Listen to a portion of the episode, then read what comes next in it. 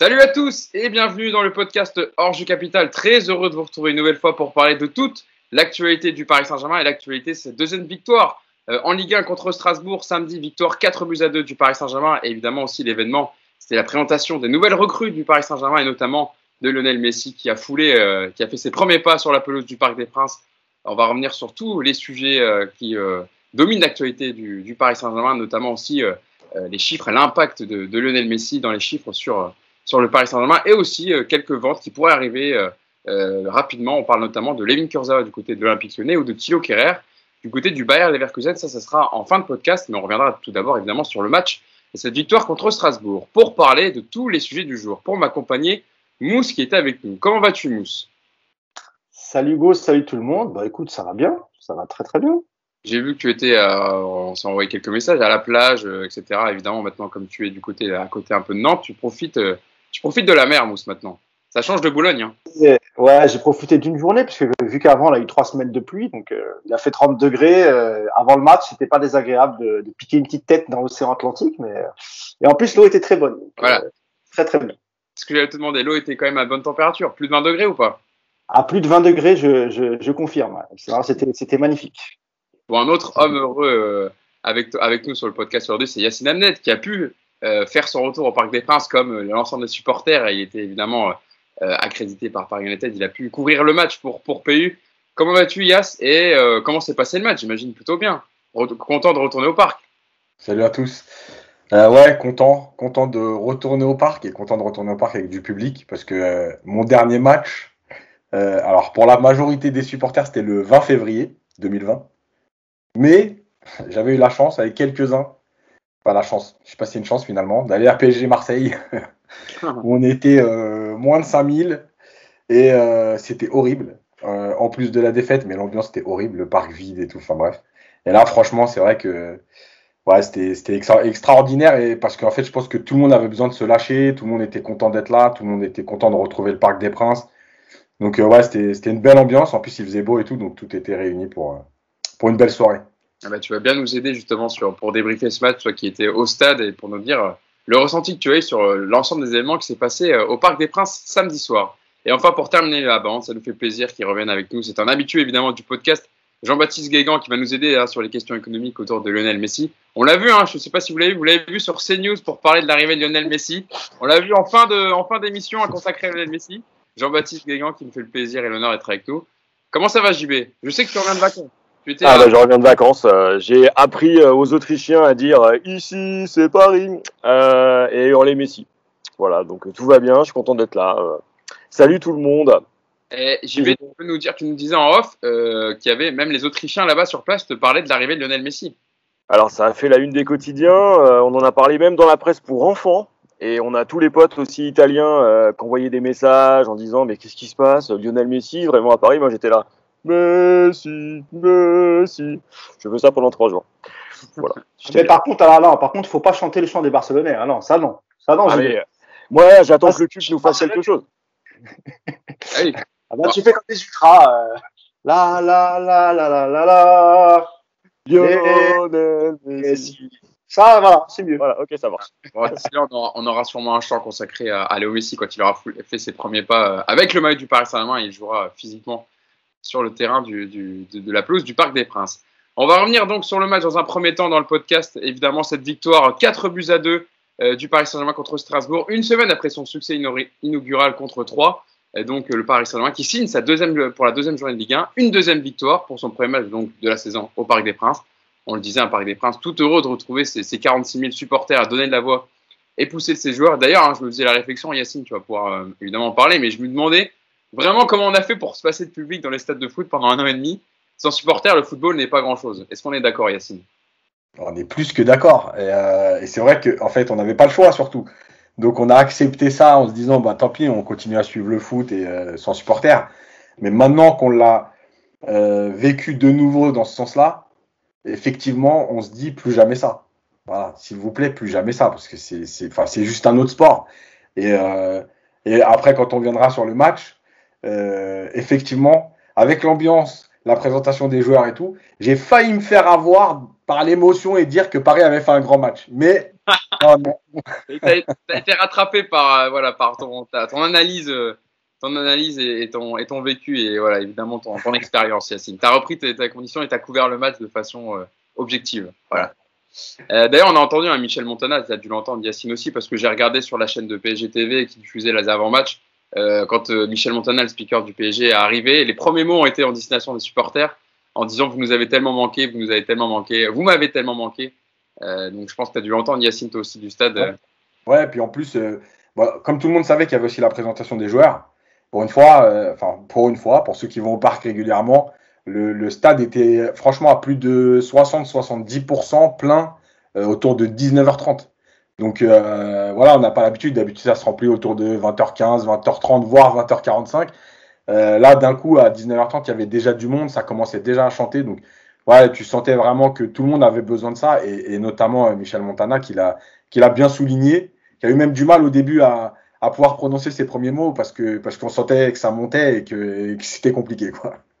Ah, il fallait arriver tôt hein, aux abords du Parc des Princes pour, pour se garer et pour rentrer facilement dans le parc parce qu'il y avait du monde hein, quand même. Hein. Même en dehors du stade, il, y avait, euh, il y avait pas mal de chants de supporters, etc. Euh, donc Paris qui est en tête du championnat avec euh, Clermont et Angers qui ont également gagné leurs deux premiers matchs avant de, revenir sur le match sportivement lui-même.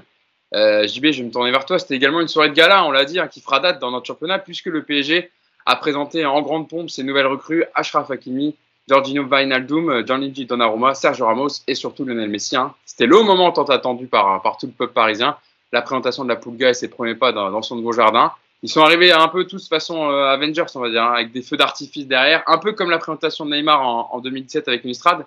Mais c'est vrai que JB, quand on, on a, on a, enfin, on réalisait pas trop encore, etc. On en parlait entre nous, mais une fois qu'on le voit dans le stade, dans son nouvel écran, avec les supporters, les chants des supporters et le voir dire merci à tous, etc. C'est là qu'on commence à réaliser que Lionel Messi va bien jouer pour le Paris Saint-Germain cette saison. moi, je l'ai suivi de l'étranger. Hein. Euh, je l'ai vu arriver au Bourget. J'étais en live sur, sur quasiment tout le temps euh, de son arrivée jusqu'au parc. Et la présentation, je l'ai regardé honnêtement deux, voire trois fois. J'arrive toujours pas à y croire. J'ai vu le match. Hein. Je l'ai vu avec le maillot. Hein. Je l'ai vu. Euh, j'y crois pas quoi. C'est Lionel Messi à Paris. Euh, avec euh, en plus de ça des joueurs à côté de lui qui sont des fous furieux. Tu vois Messi, Sergio Ramos sur la même estrade. Tu vois Donnarumma qui a été incroyable pendant l'Euro. Et puis tu vois ce parc en fusion. Euh, tous les potes que je connais qui y étaient me disaient que c'était absolument assourdissant au moment de la présentation et que ça avait été absolument dingue. C'est ça aussi qu'on attend, c'est ces émotions-là. Et pour toute la planète foot et toute la planète sport, aujourd'hui, le centre d'intérêt principal, c'est le Parc des Princes putain, bordel, c'est chez nous, quoi. Ça fait du bien. Ça fait du bien. Ah oui, ça fait du bien. Avant que je vienne voir Yacine, justement, pour il nous parlera de l'ambiance et du bruit assortissant du Parc des Princes, euh, Mousse, c'est vrai que je me disais, quand on entendait Michel Montana annoncer au fur et à mesure les nouvelles recrues qui se présentaient, qui défilaient, qui arrivaient sur l'estrade, et il annonçait leur CV avant, il y a Lionel Messi, évidemment, qui fixe un peu tout, mais t'en es à minimiser alors que tu as Sergio Ramos, qui était le capitaine du Real et celui peut-être le défenseur qui a le plus gagné dans sa, dans sa carrière, qui a tout gagné. Ashraf Hakimi, qui est le latéral droit, le, plus, le, meilleur latéral droit en Europe en ce moment et le plus gros prospect. Euh, Wijnaldum, qui était capitaine des Pays-Bas. Euh, Gianni Donnarumma, qui était meilleur joueur de l'Euro et, euh, capitaine de. pas capitaine, mais meilleur joueur de l'Euro. Et qui a gagné évidemment l'Euro avec l'Italie. Et c'est vrai que c'est dingue quand tu vois ce casting. Je pense que quand tu le vois arriver, avec le CV de chacun, c'est là que tu dis euh, merde, le, mercato du Paris Saint-Germain, là, c'est quand même, euh, quand même très très haut level. Oui, bah, déjà, sous cette forme-là, c'est la première fois, il me semble, qu'il y a une présentation de, de plusieurs recrues en même temps. Euh, alors peut-être qu'on avait imaginé qu'on aurait peut-être fait euh, une chose spéciale pour, pour Lionel Messi, un peu comme on l'avait fait pour Neymar en, en 2017, mais je pense que euh, vu les conditions, la pandémie, etc., c'était peut-être un peu plus compliqué. Euh, mais oui, effectivement, euh, surtout quand on repense au dernier mercato depuis, euh, à part celui de 2017, c'est vrai qu'après ça a été un peu plus compliqué en termes de, de qualité de joueur, j'ai envie de te dire. Euh, là, pour le coup, tu fais euh, cinq, recrutements, euh, c'est quasiment que du que du top européen. Hein. Il y, a, y, a, y a rien acheté là-dedans, quoi. Tu vois que ce soit que ce soit Wijnaldum et, et, et ce qu'il a fait à Liverpool, euh, Hakimi entre Dortmund, ses débuts au Real, Dortmund et l'Inter, c'est quasiment un, un, un, sans faute. Euh, Sergio Ramos, j'ai même pas besoin de, de, de, de rappeler son CV et, et tout ce qu'il a fait, et tout ce qu'il a apporté au, au Real Madrid. Et évidemment, Lionel Messi qui va apporter euh, toute cette, euh, cette lumière, comme l'a dit euh, JB. sur le sur le Parc des Princes et le et le, Paris Saint-Germain. Euh, rendez-vous compte cette semaine, la, semaine avant le, match et la présentation, euh, dans tous les médias partout, on ne parlait plus que de ça. C'est limite, on avait un peu oublié le Covid, la pandémie. Ça, ça a vraiment, euh, ça, ça, ça, nous a changé les idées. Ça nous a apporté beaucoup de joie, beaucoup de bonheur. Moi, j'ai eu la chance de faire la conférence de presse de, de Léo Messi euh, mercredi. Euh, je suis sorti, je suis, bah, moi, je, mes parents habitent encore dans le 92 à Boulogne-Billancourt, à, à, à, quelques centaines de mètres du Parc des Princes. Donc, je me suis dit, je vais y aller un peu tôt. Et en fait, la conférence était à 11h, j'étais là-bas à 9h, 9h15, c'était déjà plein. Il y avait déjà, je sais pas, il y avait peut-être 500, 600 supporters et ça arrivait encore. Ça sortait du métro à Porte de Saint-Cloud, j'avais jamais vu ça. Et, euh, et, pareil, et pareil, quand on est rentré côté presse pour assister à la, à la conférence de presse, j'ai jamais vu autant de journalistes étrangers euh, pour une conférence de presse. J'avais pas eu la chance d'être à celle de Neymar en 2017, je sais pas comment c'était, mais dans l'auditorium euh, du Parc des Princes, là où s'est passée la, la, conférence de presse, c'était juste euh, incroyable. C'est mais vraiment quoi. Et, et, et j'ai appris plus tard que ils avaient refusé beaucoup de monde, des journalistes argentins, brésiliens, parce que la capacité était avait déjà été dépassée de 50 personnes. Je crois qu'il y avait ou 30 personnes. Je crois qu'il y avait 120 places. Il y avait plus de 150 personnes, tu vois. Donc euh, non, c'était euh, c'était juste inimaginable. Et moi, j'étais tellement heureux de vivre ce moment-là euh, voilà, j'ai bataillé pour avoir l'accréditation. Croyez-moi, j'ai bien insisté. Et, euh, et voilà, donc toute cette semaine et, et après l'apothéose, c'était évidemment la présentation au parc. Donc oui, on est, on est tous heureux. Alors maintenant que ce moment de fête, de joie est passé, place au terrain et, et, et bon courage à Pochettino, parce que c'est vrai que ça va pas être évident de, de faire un 11 équilibré et puis euh, et, et, aussi gérer les remplaçants. Donc euh, mais ça, je pense qu'on aura le temps d'y revenir lors des, des, des, prochains podcasts, lorsque l'équipe type sera, euh, sera en place. En restant encore un petit peu dans l'événement et dans la fête, Yacine, tu peux nous parler de l'ambiance que tu as eue et aussi ce que tu as ressenti quand, euh, quand tu as vu les, ces, ces, nouvelles, les nouvelles recrues rentrer dans la pelouse du, fouler la pelouse du Parc des Princes à l'annonce de leur, de, leur, de leur nom et rejoindre l'estrade. Comment tu l'as ressenti, toi, du parc? Bah, c'est ce que je disais, c'est-à-dire que pour une fois, euh, on était vraiment dans l'émotion parce qu'il y avait euh, déjà le retour du public et le retour au Parc des Princes. Il y avait euh, ce recrutement que bon, c'était la présentation, mais, mais on le connaît depuis maintenant quelques semaines, sauf pour Messi la dernière semaine. moi, parenthèse, déjà, je trouve que c'est très bien que finalement, quelque part, il n'ait pas été présenté à part parce que en fait, ça permet aussi de dire, bah, il fait partie des cinq recrues. Ok, c'est la plus grande, la plus belle, tout ce qu'on veut. Mais en fait, il fait partie des cinq recrues malgré tout. Et je trouve que ça aurait été dommage finalement de le présenter à part comme si c'est une recrue au-dessus de tout le monde, etc. Encore une fois, ça aurait envoyé peut-être un signal un peu, pas négatif, parce que c'est Messi, mais voilà, ça aurait. Là, c'est très bien, il est venu avec les autres. Ok, il a été présenté un dernier, mais il est venu avec les autres. Euh, sur la présentation, effectivement, on a senti que ça montait au fur et à mesure. Le premier qui a été présenté, c'était Hakimi. Et on a vu tout de suite qu'il avait été euh, touché par l'accueil, etc. Et ça montait au fur et à mesure. Donnarumma, enfin, euh, Wijnaldum, Donnarumma, Ramos, et puis l'explosion avec Messi, parce que Messi au début ne peut même pas s'exprimer tellement le parc chante et c'est fort. Euh, voilà, on voyait que c'était vraiment euh, un vrai moment de partage, d'émotion, de fête pour tout le monde, et ça faisait longtemps finalement qu'on n'avait pas vécu ça. Je pense, en gros, depuis Neymar finalement. Euh, et, et, Neymar, il était, enfin Neymar, Mbappé, donc euh, les deux, mais ils étaient tout seuls. Là, il y en a cinq, cinq recrues qui, qui, qui, qui sont très fortes. Euh, en tout cas qui, qui, qui s'annonce très forte. Voilà, donc c'était très bien. Après, après c'est vrai que il y, a, y avait, il y a eu un petit moment. Enfin, c'était bizarre parce qu'ils avaient annoncé Pochettino en présentation. Oui. Oui. Et, et il n'a pas été présenté, donc après ils ont expliqué pourquoi, il préparait son match. Je pense qu'il voulait pas forcément y aller avec les joueurs. Euh, donc on s'est dit ouais pourquoi d'un coup il était annoncé, il n'est pas. Euh, voilà, mais, mais, effectivement la fête elle était, elle était exceptionnelle et, et le parc Franchement, ça faisait longtemps que j'avais pas entendu le parc faire autant de bruit. Oui, Mousse. Ouais, je voulais juste dire un mot aussi sur le sur le passage de Javier Pastore. Honnêtement, moi, j'étais devant mon écran parce que je n'avais pas la chance d'être à Paris et, et, et au parc. Et, euh, et honnêtement, euh, Javier Pastore, euh, voilà, c'est vrai, il a été beaucoup critiqué euh, euh, lors de son passage parce qu'il a été beaucoup blessé, il a, il, a, il a manqué beaucoup de matchs, mais quand il était là, c'était toujours un régal. Et, et, et, le voir, franchement, voir la communion entre les, les, les, supporters du PSG et Javier Pastore des années après, il a quitté, il a quitté en 2017 le, le PSG, je sais plus c'est 2017 ou 2018. Enfin bref, ça fait au moins au minimum trois ans qu'il est parti et, et à chaque fois qu'il fait, un, fait un retour au Parc de Prince, c'est toujours une c'est toujours une joie et un, et, un, et un, immense respect de la part des supporters du PSG parce qu'on sent que Javier, il a, il a vraiment l'amour du, du, du, maillot. Hier, lors de, lorsqu'Ambre Godillon l'interrogeait, il disait nous, nos couleurs, il, comme s'il était encore un joueur du PSG. Moi, ça fait pas, ça fait pas de secret que j'adore ce joueur. Euh, moi, c'est un de voilà, c'est, voilà, je, kiffe ce joueur. Je, je pourrais pas l'expliquer, mais euh, ça m'a vraiment ému. Les images que j'ai vues, la communion entre Pastore et, et les supporters, c'était, c'était incroyable. J'adore ce joueur, sa, son humilité, sa gentillesse. Euh, nous, on a eu la chance de l'avoir dans le dernier bouquin où il nous accordait un, voilà, une heure de son temps pour, pour nous parler de son passage au PSG. Et c'est vraiment quelqu'un de gentil. Euh, c'est pas, il est, il est pas du tout, il, il, il, enfin, il a pas l'attitude d'une star ou non, c'est vraiment quelqu'un d'humble, de gentil. Et, euh, et, je suis content que le public lui ait rendu euh, tout ce qu'il nous a apporté malgré tout. J'avais regardé le plateau du PSG TV quand euh, Javier Pastore était venu répondre aux questions d'Ambre Godillon.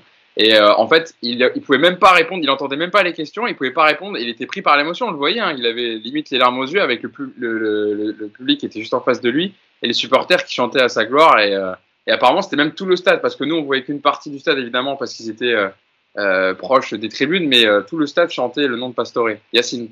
Tu ouais, juste rebondir là-dessus. Pour finir, c'est ça permet aussi de se dire que finalement, en dehors de tout ce qu'on nous explique toute l'année avec les stats, etc., un joueur, il laisse pas des, une trace dans un club avec des stats.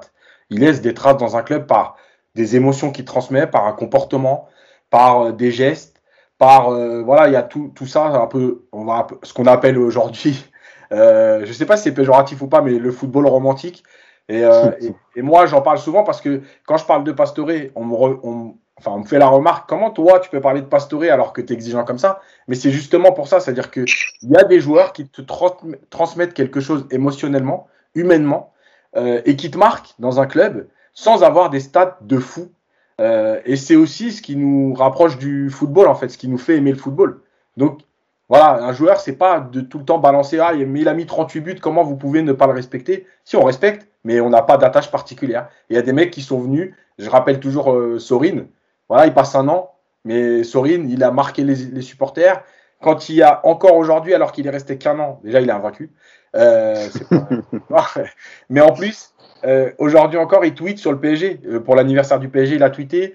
Pour quand Paris se qualifie, il tweet. Voilà, c'est ça le football aussi. C'est que des émotions, c'est pas tout le temps des statistiques.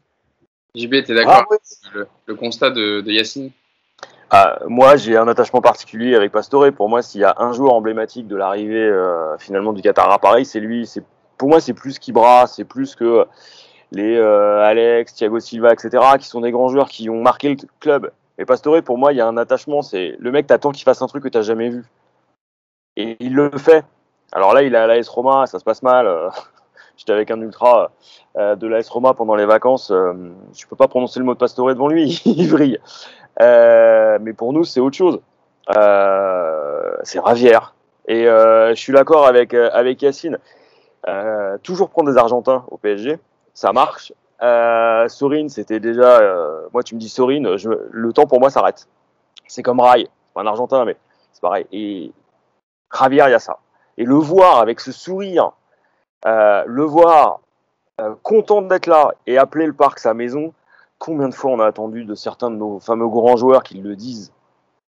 Et lui, il le pense et il le vit. C'est bien. Avant de fermer la parenthèse, juste précision, hein, Yacine, toi qui étais au stade aussi, parce qu'on a entendu à l'entrée des joueurs, euh, il n'y avait pas eu la, la musique évidemment légendaire et mythique de, Phil Collins. Alors pour la précision, apparemment c'était euh, donc c'est une musique de DJ Snake qui a été jouée, c'est le DJ qui est voilà est très grand supporter du Paris Saint-Germain. Ils se sont emmêlés un peu les pinceaux en régie, c'est ça apparemment. En fait, alors pour l'histoire rapide, DJ Snake il avait fait un morceau pour, euh, enfin il fait, ils ont mis le morceau de DJ Snake pour la présentation des joueurs. Il devait y avoir Phil Collins pour l'entrée des joueurs, mais apparemment ils se sont emmêlés les pinceaux, ils ont mis DJ Snake pour l'entrée des recrues et ils l'ont laissé pour l'entrée des joueurs. Effectivement, franchement, c'était très bizarre parce que on a senti vraiment que ça touchait les gens. Euh, encore une fois, le morceau de, de Phil Collins, tout, enfin, chacun ses goûts, voilà. Mais il fait partie du parc, il fait partie de l'histoire du PSG et du Parc des Princes. Et franchement, ce moment-là, il était fou parce que on allait assister au match, euh, il y avait eu la présentation, c'était l'euphorie. Et il y a un moment de, de flou où tout le monde, qu'est-ce que c'est que ce morceau qui est en train de passer, quoi? Il y a l'entrée de même, et pas... même moi, devant mon écran, je suis resté comme ça, j'ai dit, mais attends, mais c'est pas comme d'habitude, tu vois. J'ai il manque quelque chose. Et en plus, le son, tu vois, il démarre doucement. Donc, ouais, euh, ouais. tu vois, c'était pas fait pour une entrée de joueur, en fait. C'était donc, trop on a calme. tous été- Ouais. Maintenant, s'il s'agit d'une erreur, bon, ça va, tout va bien. euh, On, on cas, va c'est retrouver le.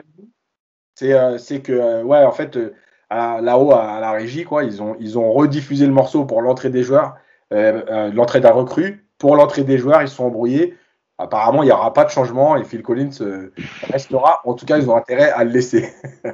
Quand on voit la vague de réactions qu'il y a eu sur les réseaux sociaux, c'est que tout le monde l'a entendu, quoi. C'est ça. Ah, ouais, ouais. Vraiment, Phil Collins, c'est indissociable des joueurs au Parc des Princes. Donc, euh, voilà, évidemment. D'ailleurs, C'est un que- qu'on n'écoutera jamais peut-être à la maison, euh, tu vois, comme ça. Jamais, ouais, c'est clair. De joueur, quoi, tu vois.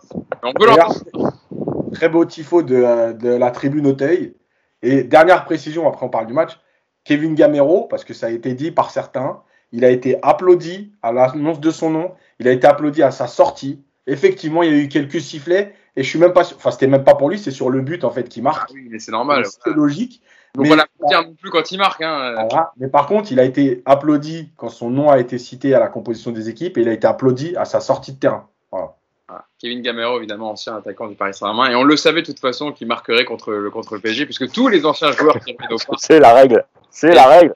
Je, je vais tweeter, hein, euh, prochain but d'un d'un ancien du Paris Saint-Germain, c'est Mamadou Sakho quand on affrontera Montpellier. Voilà, qui a fait son retour en Ligue 1 et qui marquera évidemment de la tête sur corner contre Paris.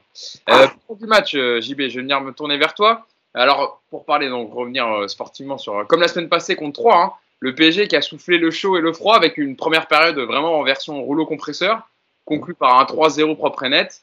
Euh, et puis un ce contact beaucoup plus poussif qui a même failli voir les Strasbourgeois remonter euh, le score hein, après les buts de Gamero justement et Ajorc.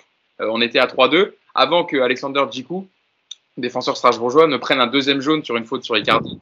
Et donc euh, Strasbourg finisse à 10. Et donc le PSG, euh, a euh, ce qui a permis au PSG de finir le match plus sereinement avec un dernier but de Sarabia après un, encore une fois un ultime rush de Mbappé. On viendra sur le cas Mbappé après. On va parler de- du match euh, qui a mis définitivement euh, euh, à l'abri les Parisiens. Euh, ton impression toi sur ce sur ce Paris Saint-Germain, sur le match JB entre match 3 et aujourd'hui, euh, sans Alors- internationaux avec sans Messi, Neymar, Di Maria, Moi, j'étais pas au parc. J'aurais bien voulu y être pour voir justement comment se comportait l'équipe sur les replis, etc. C'est des choses que moi, j'ai pas pu voir. Euh, maintenant, sur ce que j'ai vu moi au, travers euh, de mon écran, c'est que euh, bah, cette équipe, quand elle joue ensemble, qu'elle est capable d'aller de l'avant et qu'en face ça a peur, c'est une machine. A fortiori quand ça marque d'emblée, c'est difficile à, reprendre. Maintenant, tu es à 3-0 à la mi-temps. Tu te fais, t'encaisses deux buts. On a au moins un qui est, en tout cas, qu'on peut contester, dans le sens où euh, si défensivement tu es présent, bah, tu prends peut-être pas le deuxième but de la tête. Euh, donc moi, c'est toujours cette faiblesse défensive qu'on avait déjà vu sur le premier match, mais on en parlait euh, tout à l'heure entre nous. C'est vrai que bah, on est en début de saison, on n'a clairement pas toute l'équipe type, on n'a pas le même milieu de terrain, on a joué avec avec Titi. Donc moi, je reste quand même euh, un peu dubitatif quant au choix de Pochettino, euh, quant à sa capacité à tenir une équipe dans la longueur sur un match entier et à imposer un, comment dire, défensivement euh, un jeu qui nous permette d'être solide. Imaginons avec les, avec les trois fous furieux devant, juste la présence de, de deux milieux de terrain qui soient vraiment capables de faire le job, c'est-à-dire défendre pour tout le monde, cette équipe elle s'exposera. Et euh, Kipembe a l'impression qu'il est toujours pas revenu de l'euro, quoi. Et déjà l'année dernière, on avait vu quelques limites. Moi, ce match-là, étonnamment, euh, si la première mi-temps m'a rappelé le PSG qu'on connaît tous, hein, c'est-à-dire euh, capable de marcher sur la Ligue 1, la deuxième m'a rappelé aussi la deuxième partie de saison où euh, tu t'effondres. Et moi, c'est ça qui me... C'est ce goût amer. J'ai fini le match énervé. Alors que j'aurais pas dû, hein. tu viens de signer euh, cinq des meilleurs joueurs du monde. C'est ça qui m'a gêné. Mousse, c'est vrai que JB le disait, c'est vrai qu'on a vu en fait le Paris Saint-Germain version Pochettino, c'est-à-dire cette capacité à, marquer, etc., à rouler, à mettre beaucoup d'intensité, et puis un peu se reposer sur ses lauriers, baisser d'intensité. Je rappelle le 11 titulaire, hein, Mousse, tu veux revenir dessus, parce que j'y vais en parler par rapport, euh, évidemment, à l'équipe qui n'est pas encore euh, complétée par ses internationaux. On avait Kyler Navas au goal, Thilo Kerrer qui enchaîne euh, évidemment en défense centrale avec Kim Pembe à côté de lui, Abdou Diallo côté gauche, Ashraf Hakimi, évidemment, la nouvelle recrue côté droit, euh, Eric Dina Ebimbe, hein, qui a pris la place de Danilo Pereira par rapport à la semaine dernière contre 3. Euh, Ander Herrera, euh, Wijnaldum, la deuxième recrue, euh, et puis composé d'un trio Draxler, Icardi, Mbappé. Toi aussi, ça t'a laissé un peu ce goût amer comme JB Oui, évidemment, parce que quand tu, quand tu démarres de, de, cette façon et quand tu fais 30 minutes où tu es, à fond et tu, tu laisses pas cette équipe de, de, Strasbourg respirer et que tu arrives en plus à, à, coller trois buts et, à côté de ça, tu as encore des occasions, évidemment, parce que c'est frustrant. Euh, comme l'a dit JB, on a l'impression de revoir euh, ce qu'on avait déjà vu, pas seulement avec euh, Pochettino, hein, c'est des matchs qu'on avait déjà vu aussi sous Thomas Tuchel. Euh, c'est-à-dire que à partir du moment où ils sentent que l'adversaire est plus faible et qu'ils arrivent à coller trois quatre buts assez rapidement, tu as l'impression qu'après ils se disent bon, on n'a pas besoin de courir, on n'a pas besoin de se faire mal et on n'a pas besoin de tuer le match. On va aller en gestion tranquillement parce qu'en face, ils ne, de toute façon, ils ne seront pas capables de, de revenir. Mais quand tu penses comme ça, il suffit qu'ils mettent un but et c'est ce qui s'est passé. Tu leur redonnes confiance et ensuite les Strasbourgeois te mettent te mettent le doute et là tu commences un peu à, à paniquer. Et ça c'est ce qu'on a vu notamment avec euh, sur, sur, quelques situations avec euh, avec Kimpembe. Euh, sur le but de Gamero, tu comprends pas comment Gamero avec sa taille entre entre Kerrer et Kimpembe, il arrive à, à, marquer de la tête. À genre, à genre, qu'à la, limite, bon, il fait pratiquement 2 mètres, d'accord. Mais, ah. mais, mais, Gamero qui arrive à se mettre ah. Entre Kerrer et Kimpembe qui est en retard et qui, euh, on voit, lâche le marquage, et Gamero qui en profite bien, c'est vrai que c'est étonnant. Bah, J'imagine que Pochettino, il devait être fou sur ce but-là, parce que pour lui, pour, pour lui, c'était pas possible. Alors, on, a quand même vu des, des bonnes choses, hein, je ne vais pas être complètement négatif, mais c'est vrai que moi, je regrette les, cette époque où, notamment sous Laurent Blanc, euh, le PSG respectait ses adversaires. Euh, il collait des 5-0 à Lyon, des, des, il mettait des 9 buts contre 3, euh, et ils en, enfin, ils en avaient jamais assez. C'est-à-dire qu'il jouait de la première à la 90, à la 90e minute. Et c'est vrai qu'après le départ de, après le départ d'Ibrahimovic, on l'a un peu moins vu, même si euh, sous Unai on a quand même vu des, des, des, très bons matchs. Mais c'est vrai que ça, à partir de là, ça a commencé un peu à se déliter. Et j'ai l'impression que, que Pochettino, son travail cette saison, ça va être ça. Ça va essayer de, de, de, de les convaincre, de vendre son projet et de leur dire, les gars, il faut jouer de la première à la 90e minute. Lui qui vient de première ligue, a sans doute qu'il doit se mouiller la nuque en voyant le comportement de certains joueurs euh, abandonner, enfin quand je dis abandonner, ou en tout cas être en gestion parce que tu mènes de, de deux ou trois buts d'écart. Et ça, c'est pas possible en fait. Et c'est aussi pour ça que parfois on a du mal en Ligue des Champions. Si, si tu fais pas les efforts en, en championnat, euh, tu vas pas switcher euh, du jour au lendemain euh, en mode euh, tranquille, euh, en mode guerrier en Ligue des Champions. C'est compliqué. Et, et, et, pour finir, il l'a rappelé encore en, en conférence de presse avant le match de Strasbourg. Il a insisté sur le fait que maintenant, c'est bien d'avoir des, des, grands joueurs, mais il faut aussi construire une équipe et construire un collectif. Alors même si évidemment il y a beaucoup de joueurs qui ne seront pas titulaires qui ont joué euh, samedi, euh, ça va être ça va être le même problème avec le retour des, des, des, des autres joueurs et notamment des nouvelles recrues comme Ramos. Euh, même si avec Ramos je m'en fais pas beaucoup, mais plutôt sur le côté offensif avec euh, avec Messi par exemple. Donc voilà, c'est ça qui est un peu gênant. C'est-à-dire que tu as, as, une équipe qui peut qui peut vraiment rouler sur la Ligue 1 toute la saison mais qui est, qui, est, souvent en gestion à partir du moment où en face c'est un peu plus faible et surtout quand tu mènes de deux ou trois buts d'écart. Toi, Yacine, ton analyse depuis le parc, en plus, je pense que ça a dû t'intéresser parce que je sais que tu préfères être euh, toujours enfin, sur le, au, au, stade parce que tu peux, tu peux voir, etc., les déplacements, les mouvements de chacun et pas juste la caméra, ce que te montre la caméra de la télévision. Toi, le, le coach, éducateur. Bah, en fait, le truc, c'est que, encore une fois, le, le, score, il est un peu trompeur. Parce que euh, euh, Paris, finalement, il, il, ne se crée pas 50 euh, occasions en première période. Ils en ont peut-être 4. Bah, et Paris et... termine avec 11 tirs et, et Strasbourg 8 hein, dans le match. Donc, voilà. une différence énorme. Hein. Voilà. Donc, ils ont peut-être 4 occasions, ils marquent 3 buts. Euh, mais c'est un peu trompeur parce qu'il y a des phases de transition. D'ailleurs, ça me permet de dire que je vais faire une minute coach sur, sur le match ah. euh, cette semaine.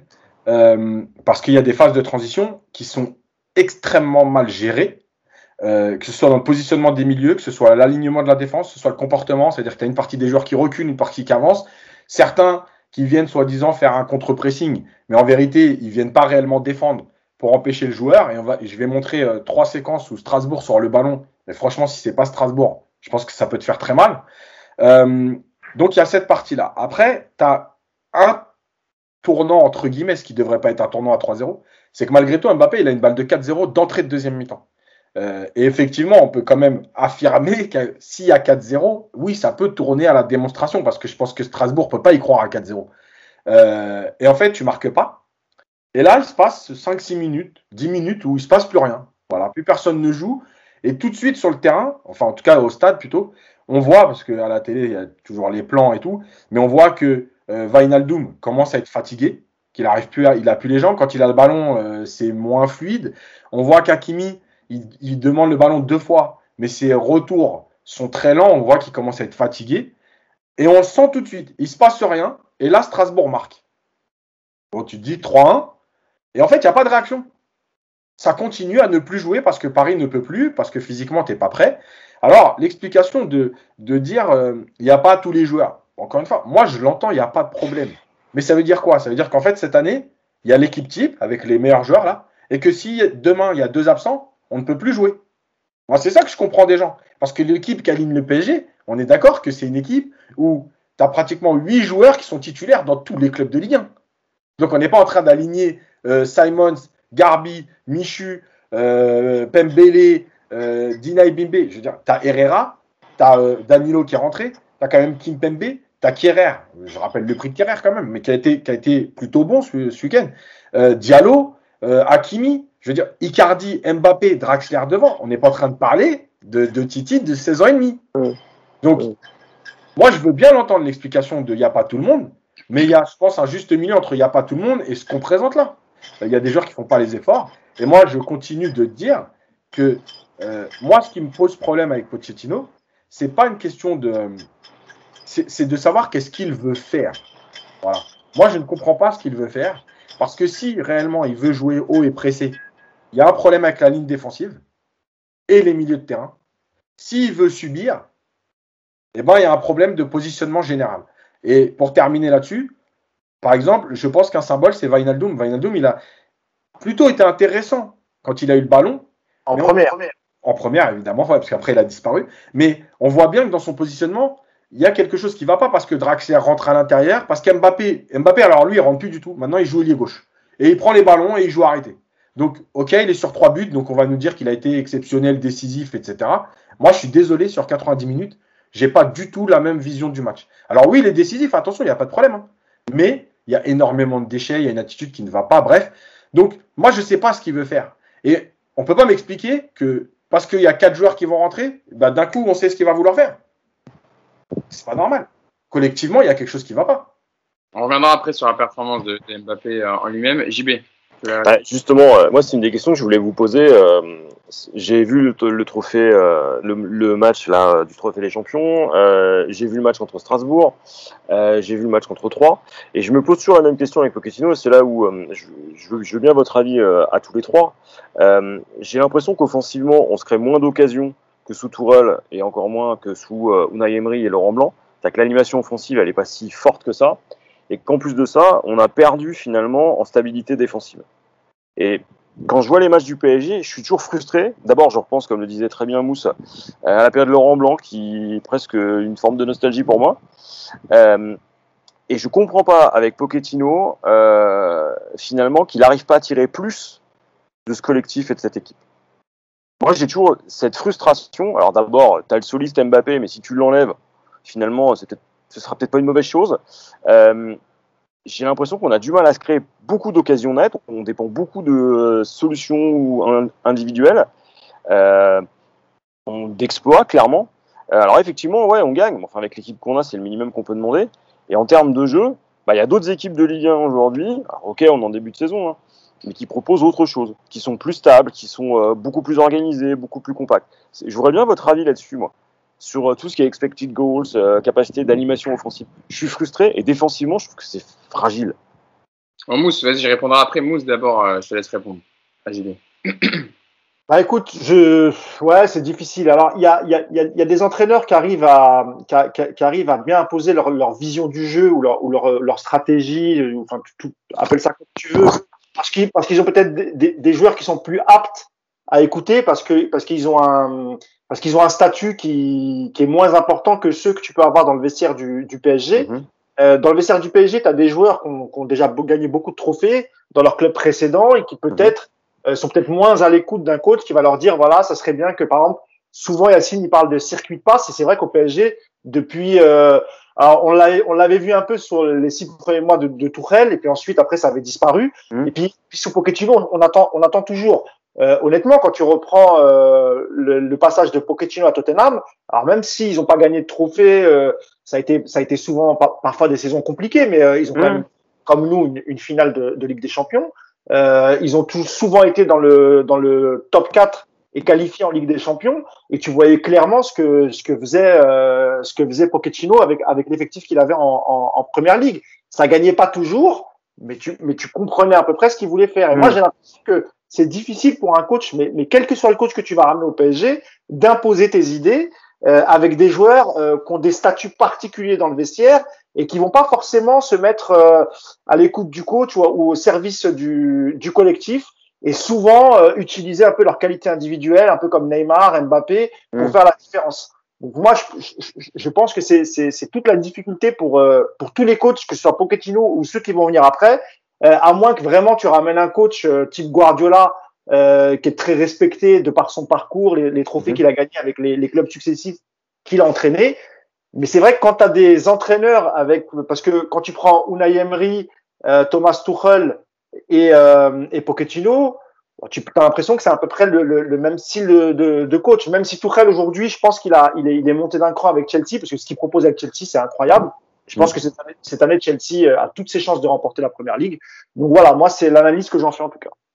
Avant que je laisse Yacine répondre, moi, ce que je comprends pas quand même pour répondre à, à JV Mousse, c'est que quand Mauricio Pochettino est arrivé, on nous a dit c'est un entraîneur qui fait pas en fonction des égaux, des statuts. Euh, tout le monde marchera au, pas. S'il y en a un qui euh, ne respecte pas le plan de jeu établi par Pochettino, euh, il sortira du 11 ou en tout cas. Là, en fait, en plus, on voit du 11 il n'y avait, pas encore Messi ni Neymar. Il n'y a pas de circuit de passe depuis que Pochettino est arrivé, depuis janvier. On dit qu'on a du mal à, à, voir sa patte.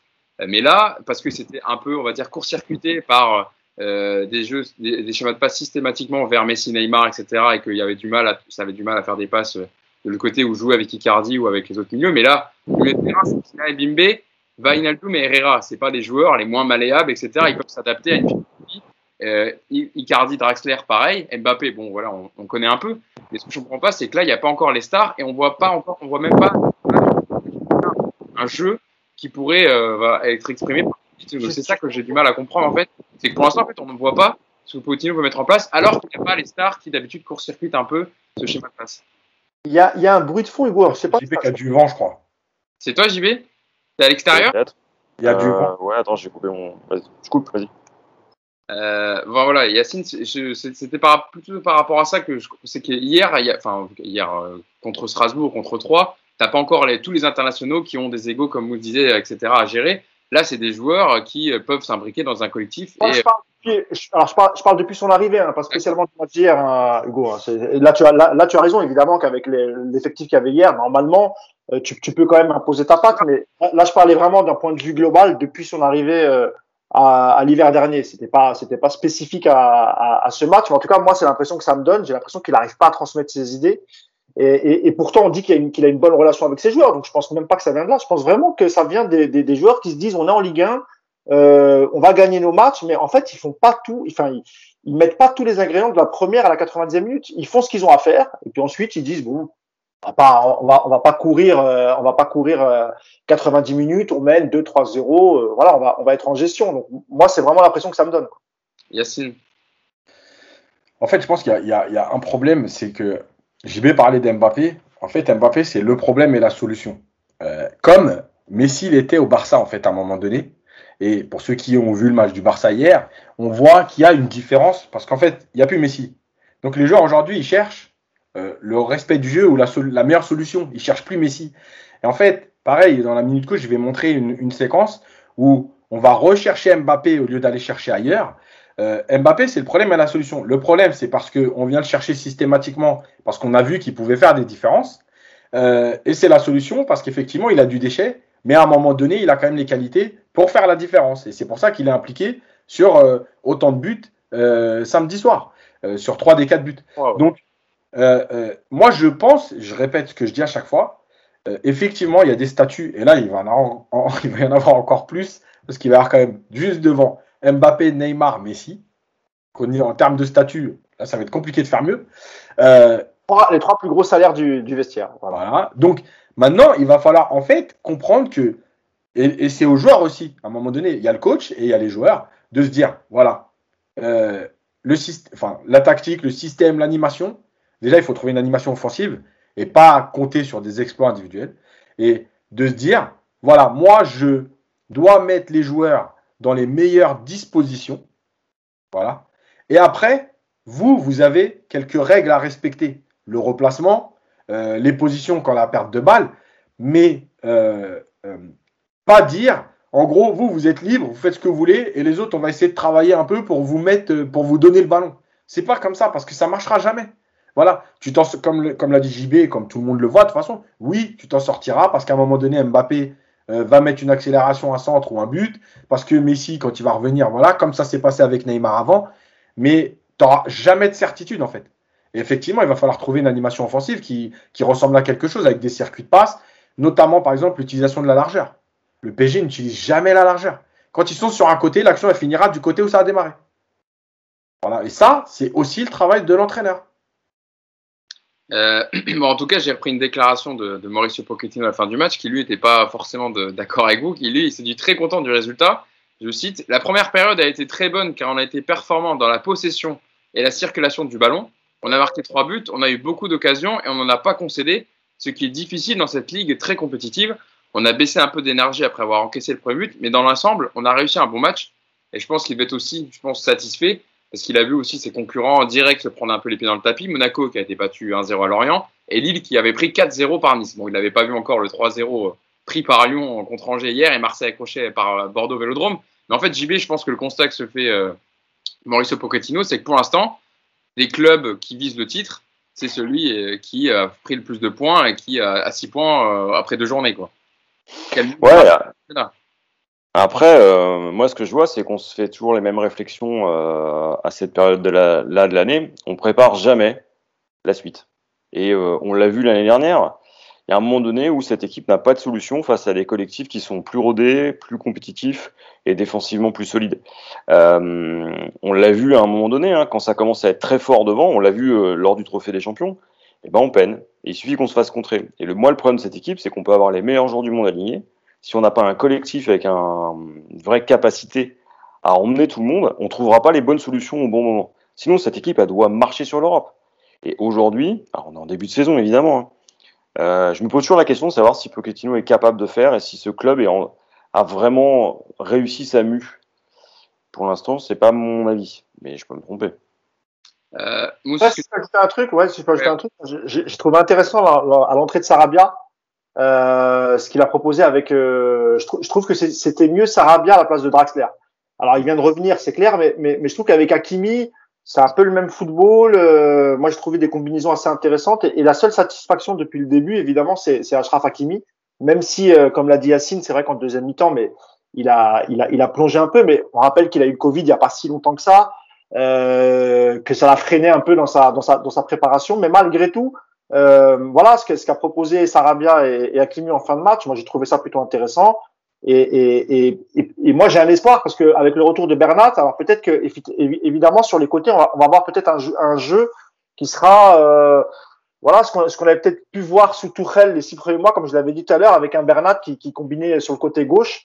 Et c'était très intéressant. Donc il y a, y a quand même de l'espoir. On a on a encore on va dire un peu en préparation tout n'est pas tout n'est pas négatif. On reviendra un peu sur les cas individuels et notamment le jeune Edimbe que je trouvais très intéressant euh, et Kerrer qu'on a beaucoup critiqué, mais quand il est bon, il faut le dire. Et hier, euh, alors même s'il il est il est euh, fautif avec Kimpembe sur le but de Gamero, mais malgré tout, je trouve qu'il a fait quand même une, euh, une bonne prestation. Donc voilà, il y a, il y a tout, tout, tout n'est pas à jeter évidemment. Il y a une victoire 4 buts à 2, mais c'est vrai que face à Strasbourg, normalement et comme l'a dit Yacine, avec l'effectif que tu as, tu dois être quand même terminer la, rencontre beaucoup plus sereinement que, que ce qui s'est passé samedi soir où euh, Paris s'est fait un petit peu peur malgré tout. Yacine, justement, parlons de Eric Dina et Bimbe euh, qui était euh, titularisé dans, dans l'entrejeu parisien contre, contre Strasbourg. Il était aux côtés de Derrira et Wijnaldum. 20 ans, on rappelle qu'il été prêté à Dijon la saison dernière. Il a joué une trentaine de matchs pour un but et une passe décisive. Il a joué en plus, on l'a vu, ils ont pas mal, ils ont pas mal interverti entre Wijnaldum et, et, et Eric Dinabimbe. Un coup, il venait en sentinelle, un coup, il s'est décalé sur le côté. Euh, il a été plutôt intéressant. Euh, parlons d'abord de, son match. Comment tu l'as trouvé, toi, Yacine, de, de, du stade?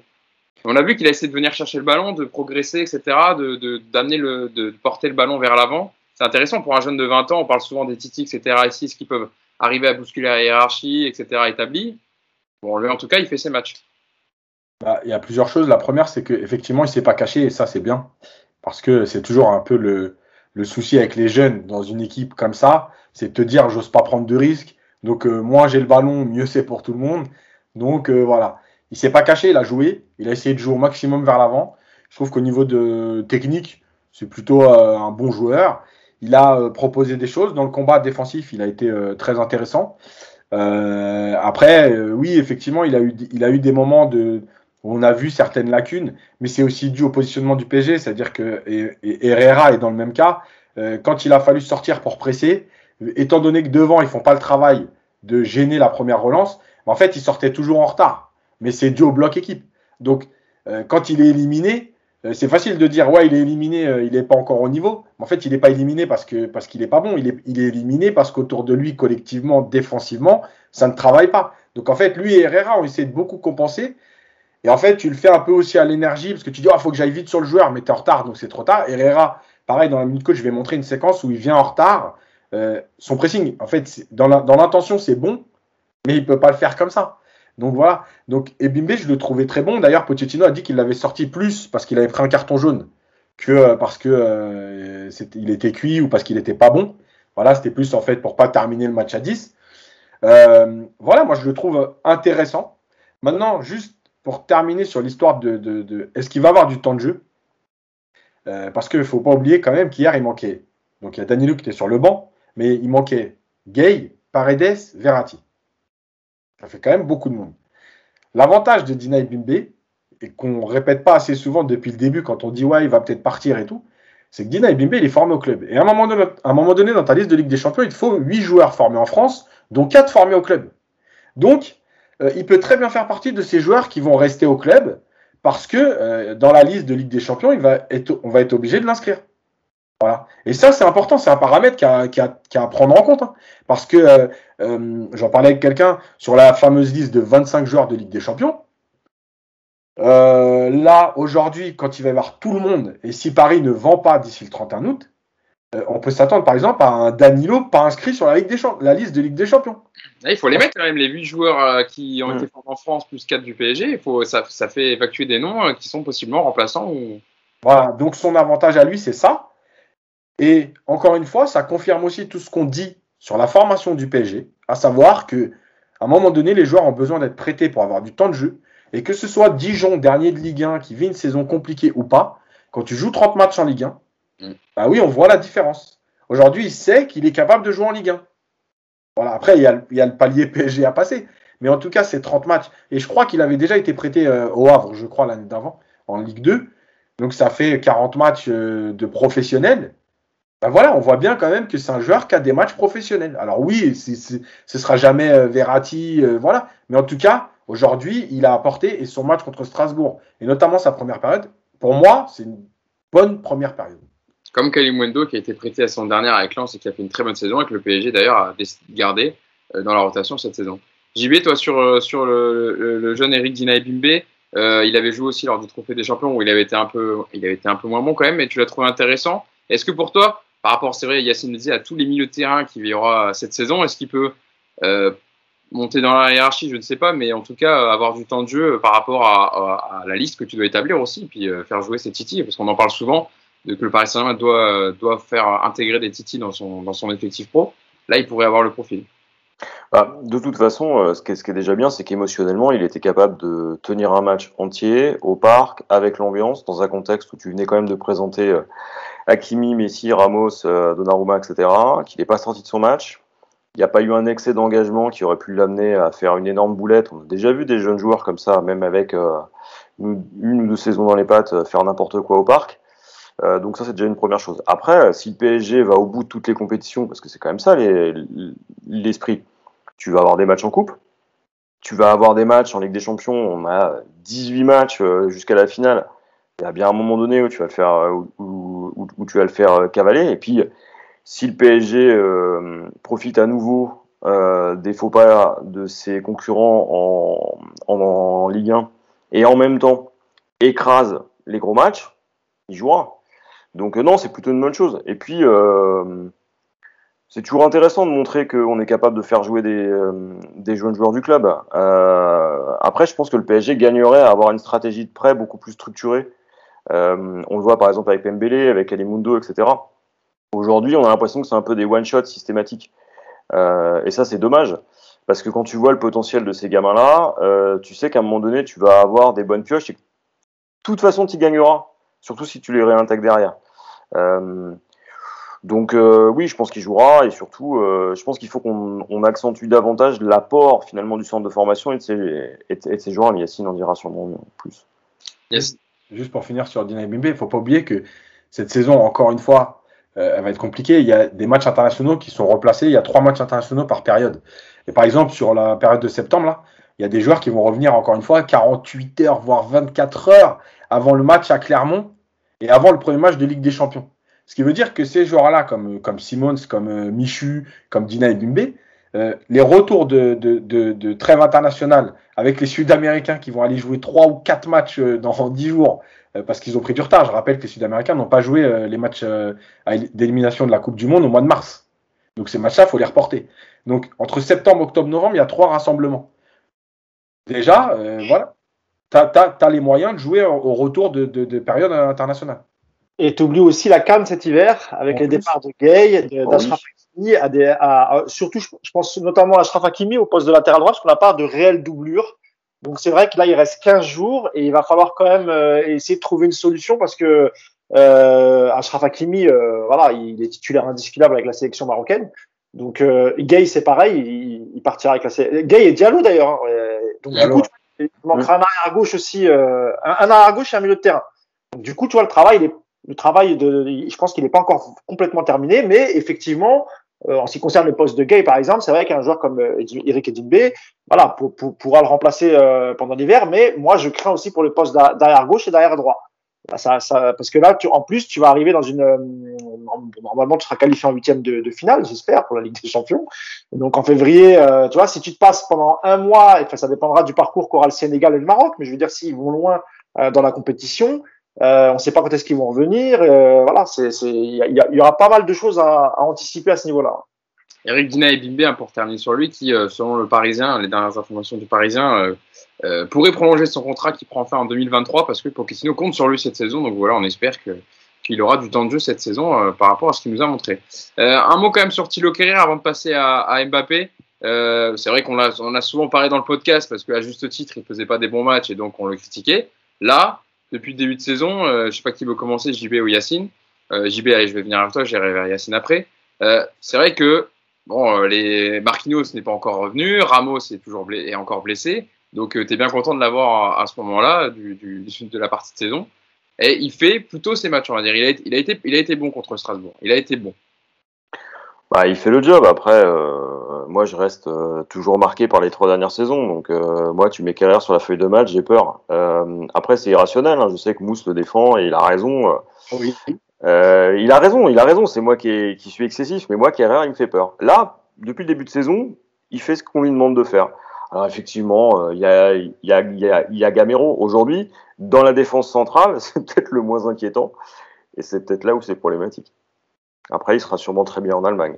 C'est à la fin quand même. Hein. à la fin. Yacine, sur, euh, sur le match de Thilo Kerrer, pareil, euh, on a, on a été habitué à, à, faire quelques critiques sur lui, mais à juste titre. Là, sur son match contre Strasbourg, comment tu l'as trouvé, toi?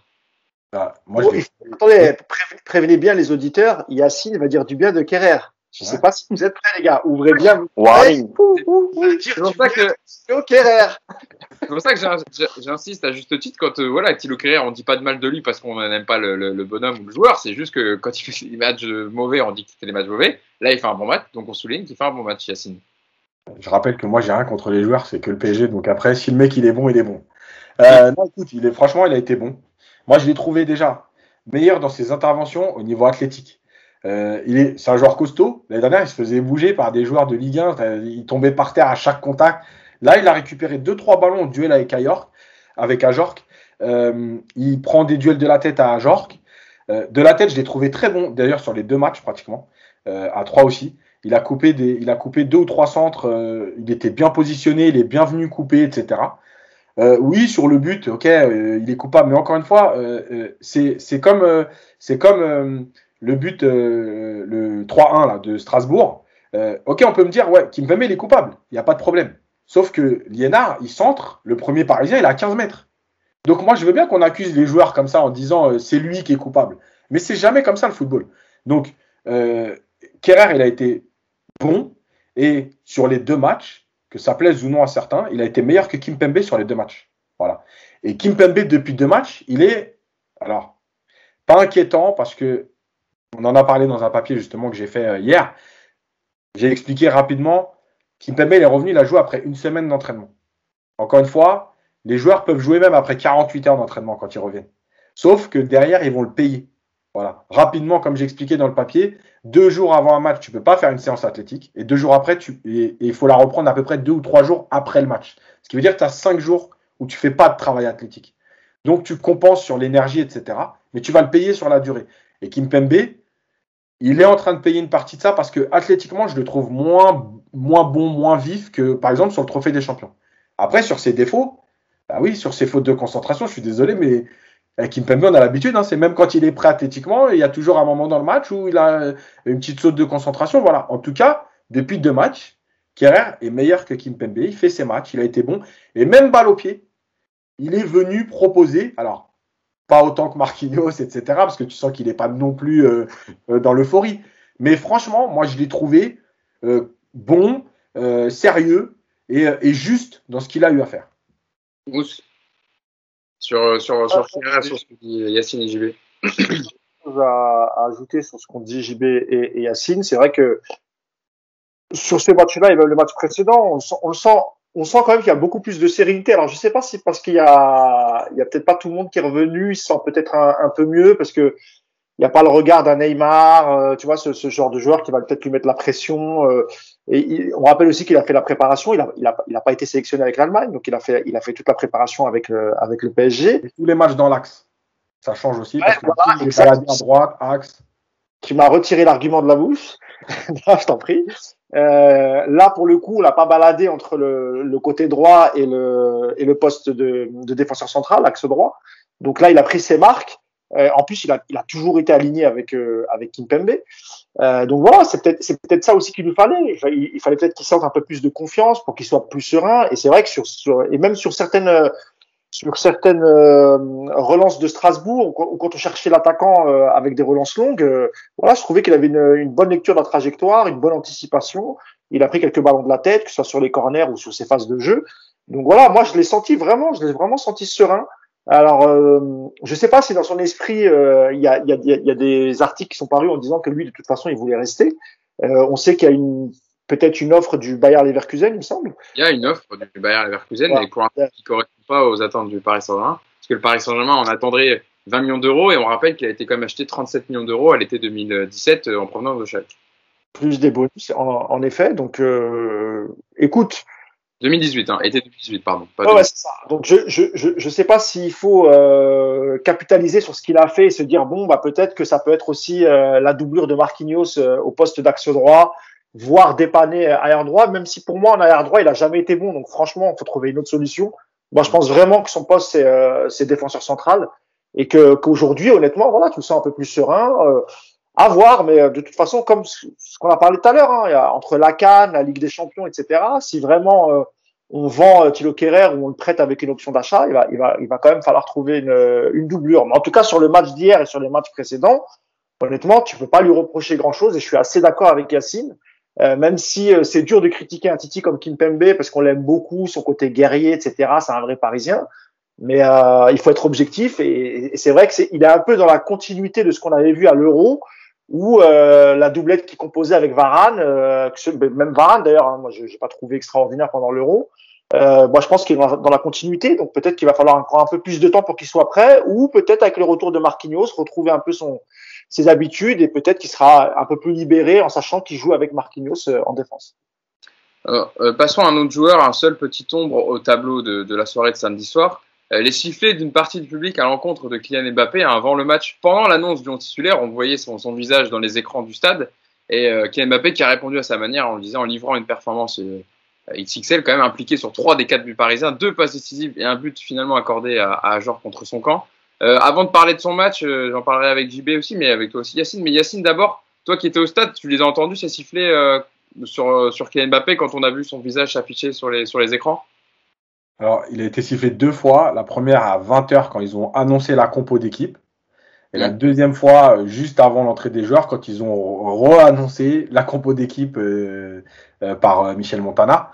Euh, après, il n'a pas du tout été sifflé pendant le match. Oui.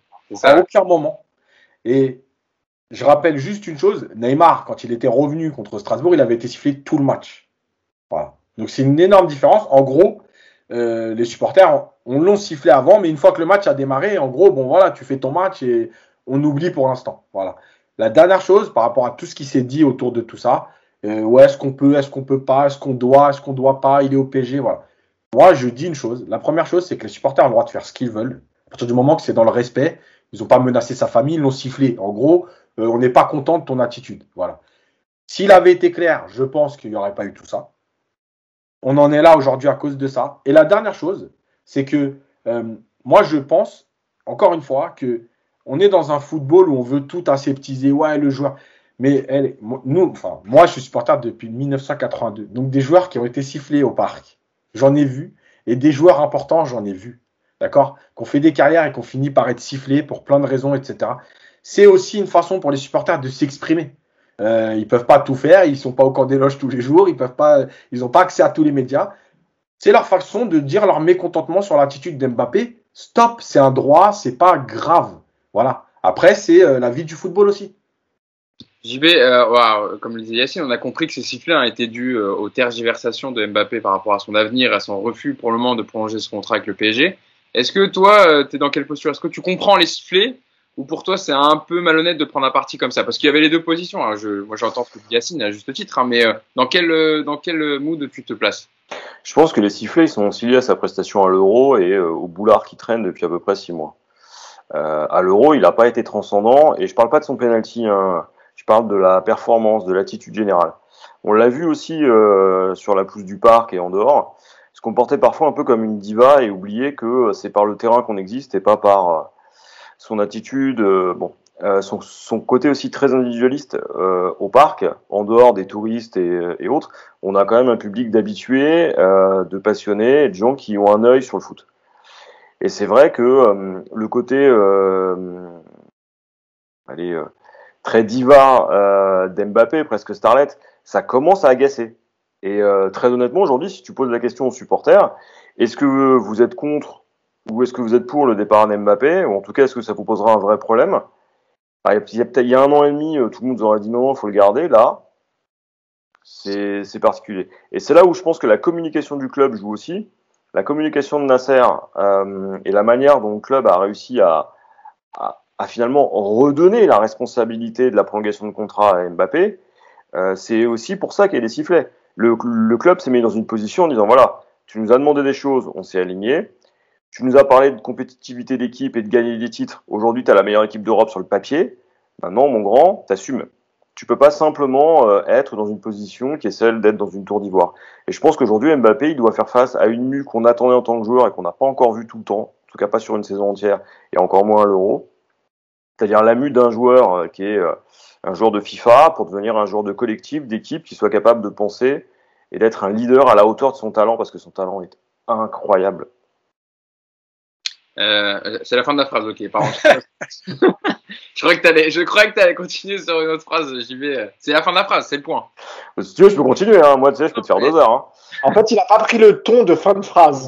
Moi, j'attends, hein. je me dis, bon, je laisse. Parce que ce joueur est incroyable. cinéma, cinéma. Acting. Euh, Mousse, toi, ta, ta, position par rapport à, au sifflet contre Mbappé euh, en annonce de match, mais c'est vrai que, comme le Yacine l'a rappelé, que ce soit pendant le match et même après, on a vu les joueurs venir célébrer et applaudir les supporters à la fin. Il n'y a pas eu de sifflet euh, majeur et c'était pas du tout euh, le même, la même situation que Neymar contre, contre Strasbourg quand il était revenu au parc, etc. Il s'était fait siffler pendant tout le match avant qu'il mette ce but euh, stratosphérique sur retourner ce ciseau acrobatique. Mousse, d'ailleurs, t'étais au parc, hein, je me souviens. J'étais au parc sur un centre de dialogue. Voilà. Un centre de dialogue.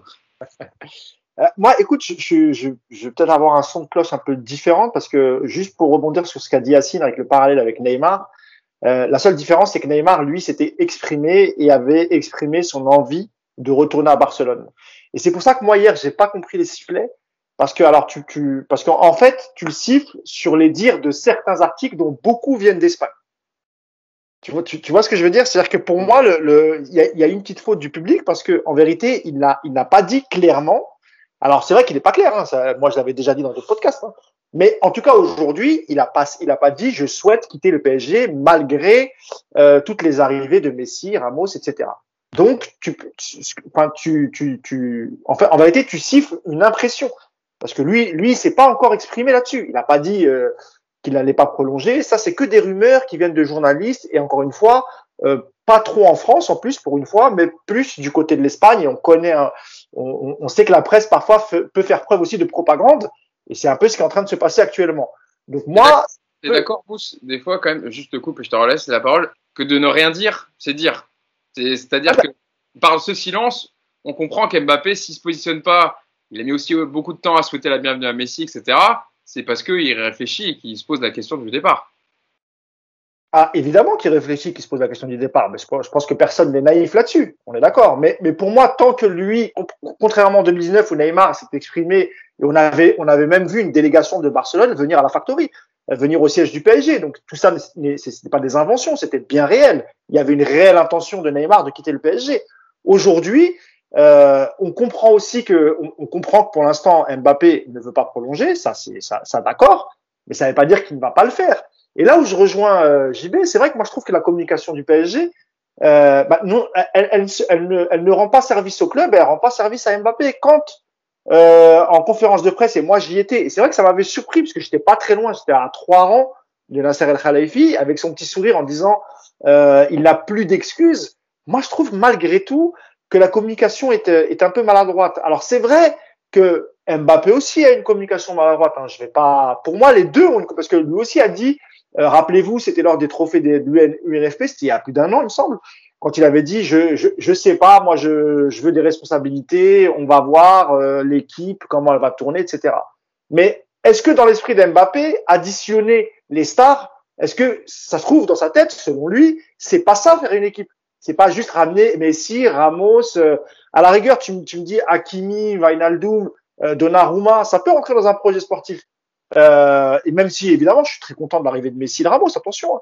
Mais est-ce que lui, dans son esprit, il se dit, c'est juste une, une addition de stars, mais c'est pas forcément ça qui fera une équipe? Moi, je veux jouer dans une équipe qui est peut-être plus cohérente, euh, etc. On, on, on, le sait pas. Et donc, c'est pour ça que moi, ça m'a un peu gêné.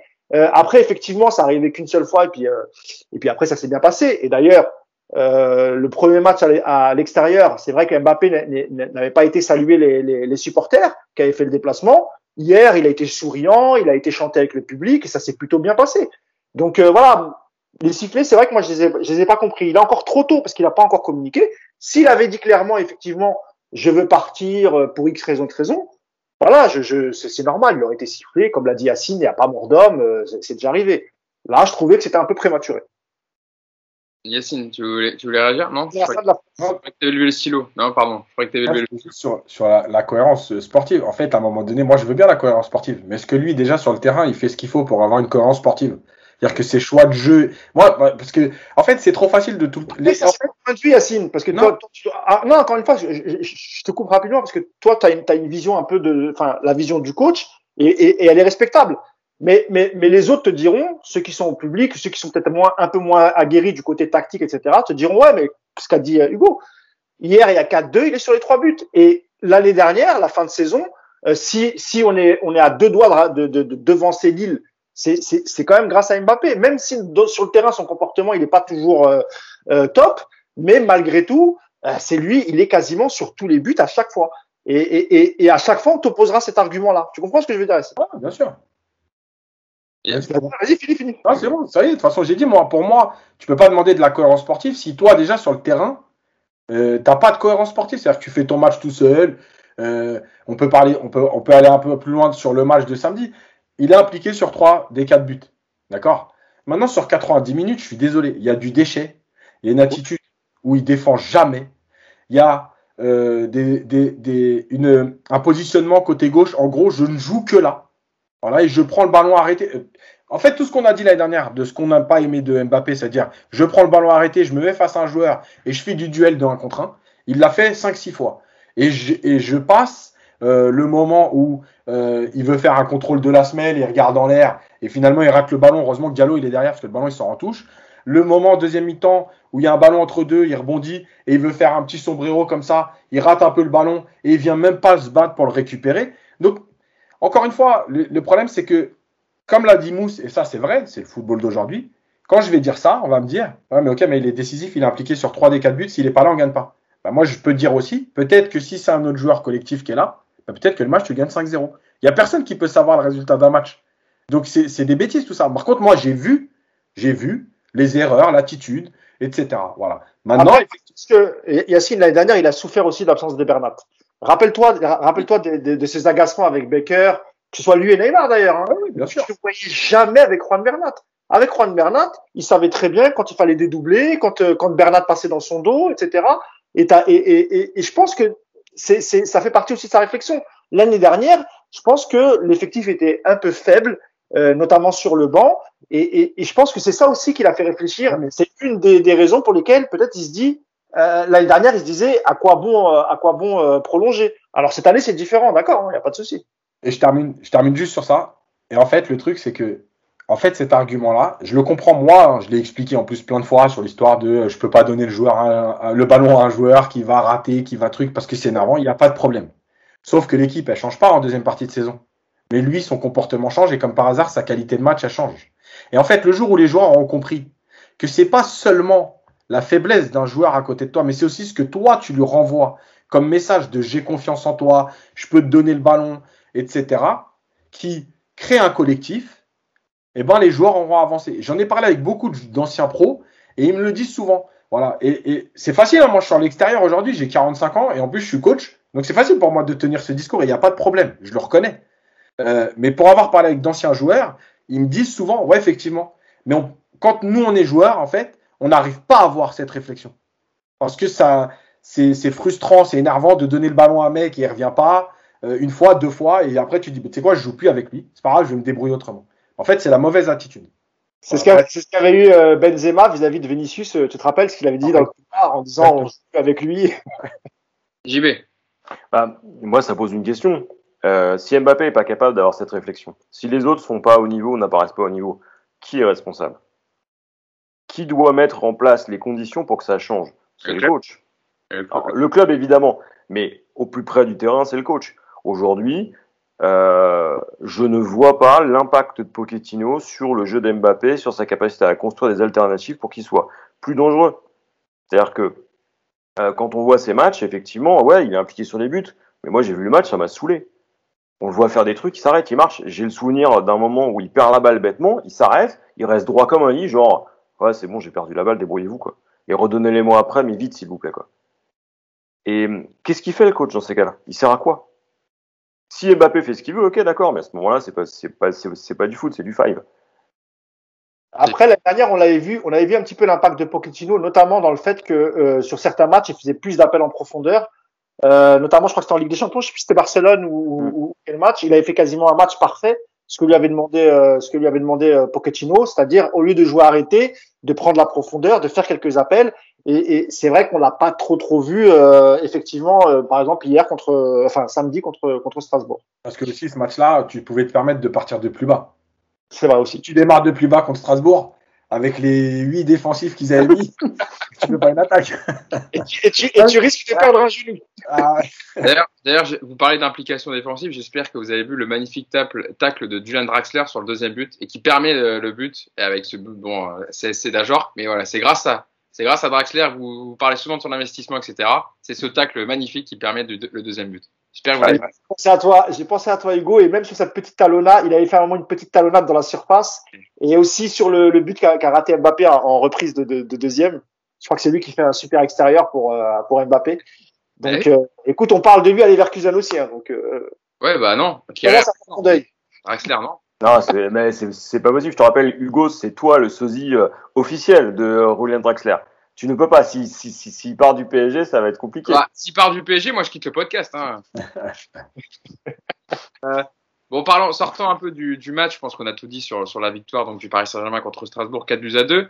Euh, JB, je voulais revenir avec toi parce qu'on a la chance de t'avoir aujourd'hui sur un peu aussi l'impact de Lionel Messi, en dehors du, du, sportif évidemment, ce qu'il va ramener sur le terrain, mais aussi par rapport aux, aux chiffres, etc.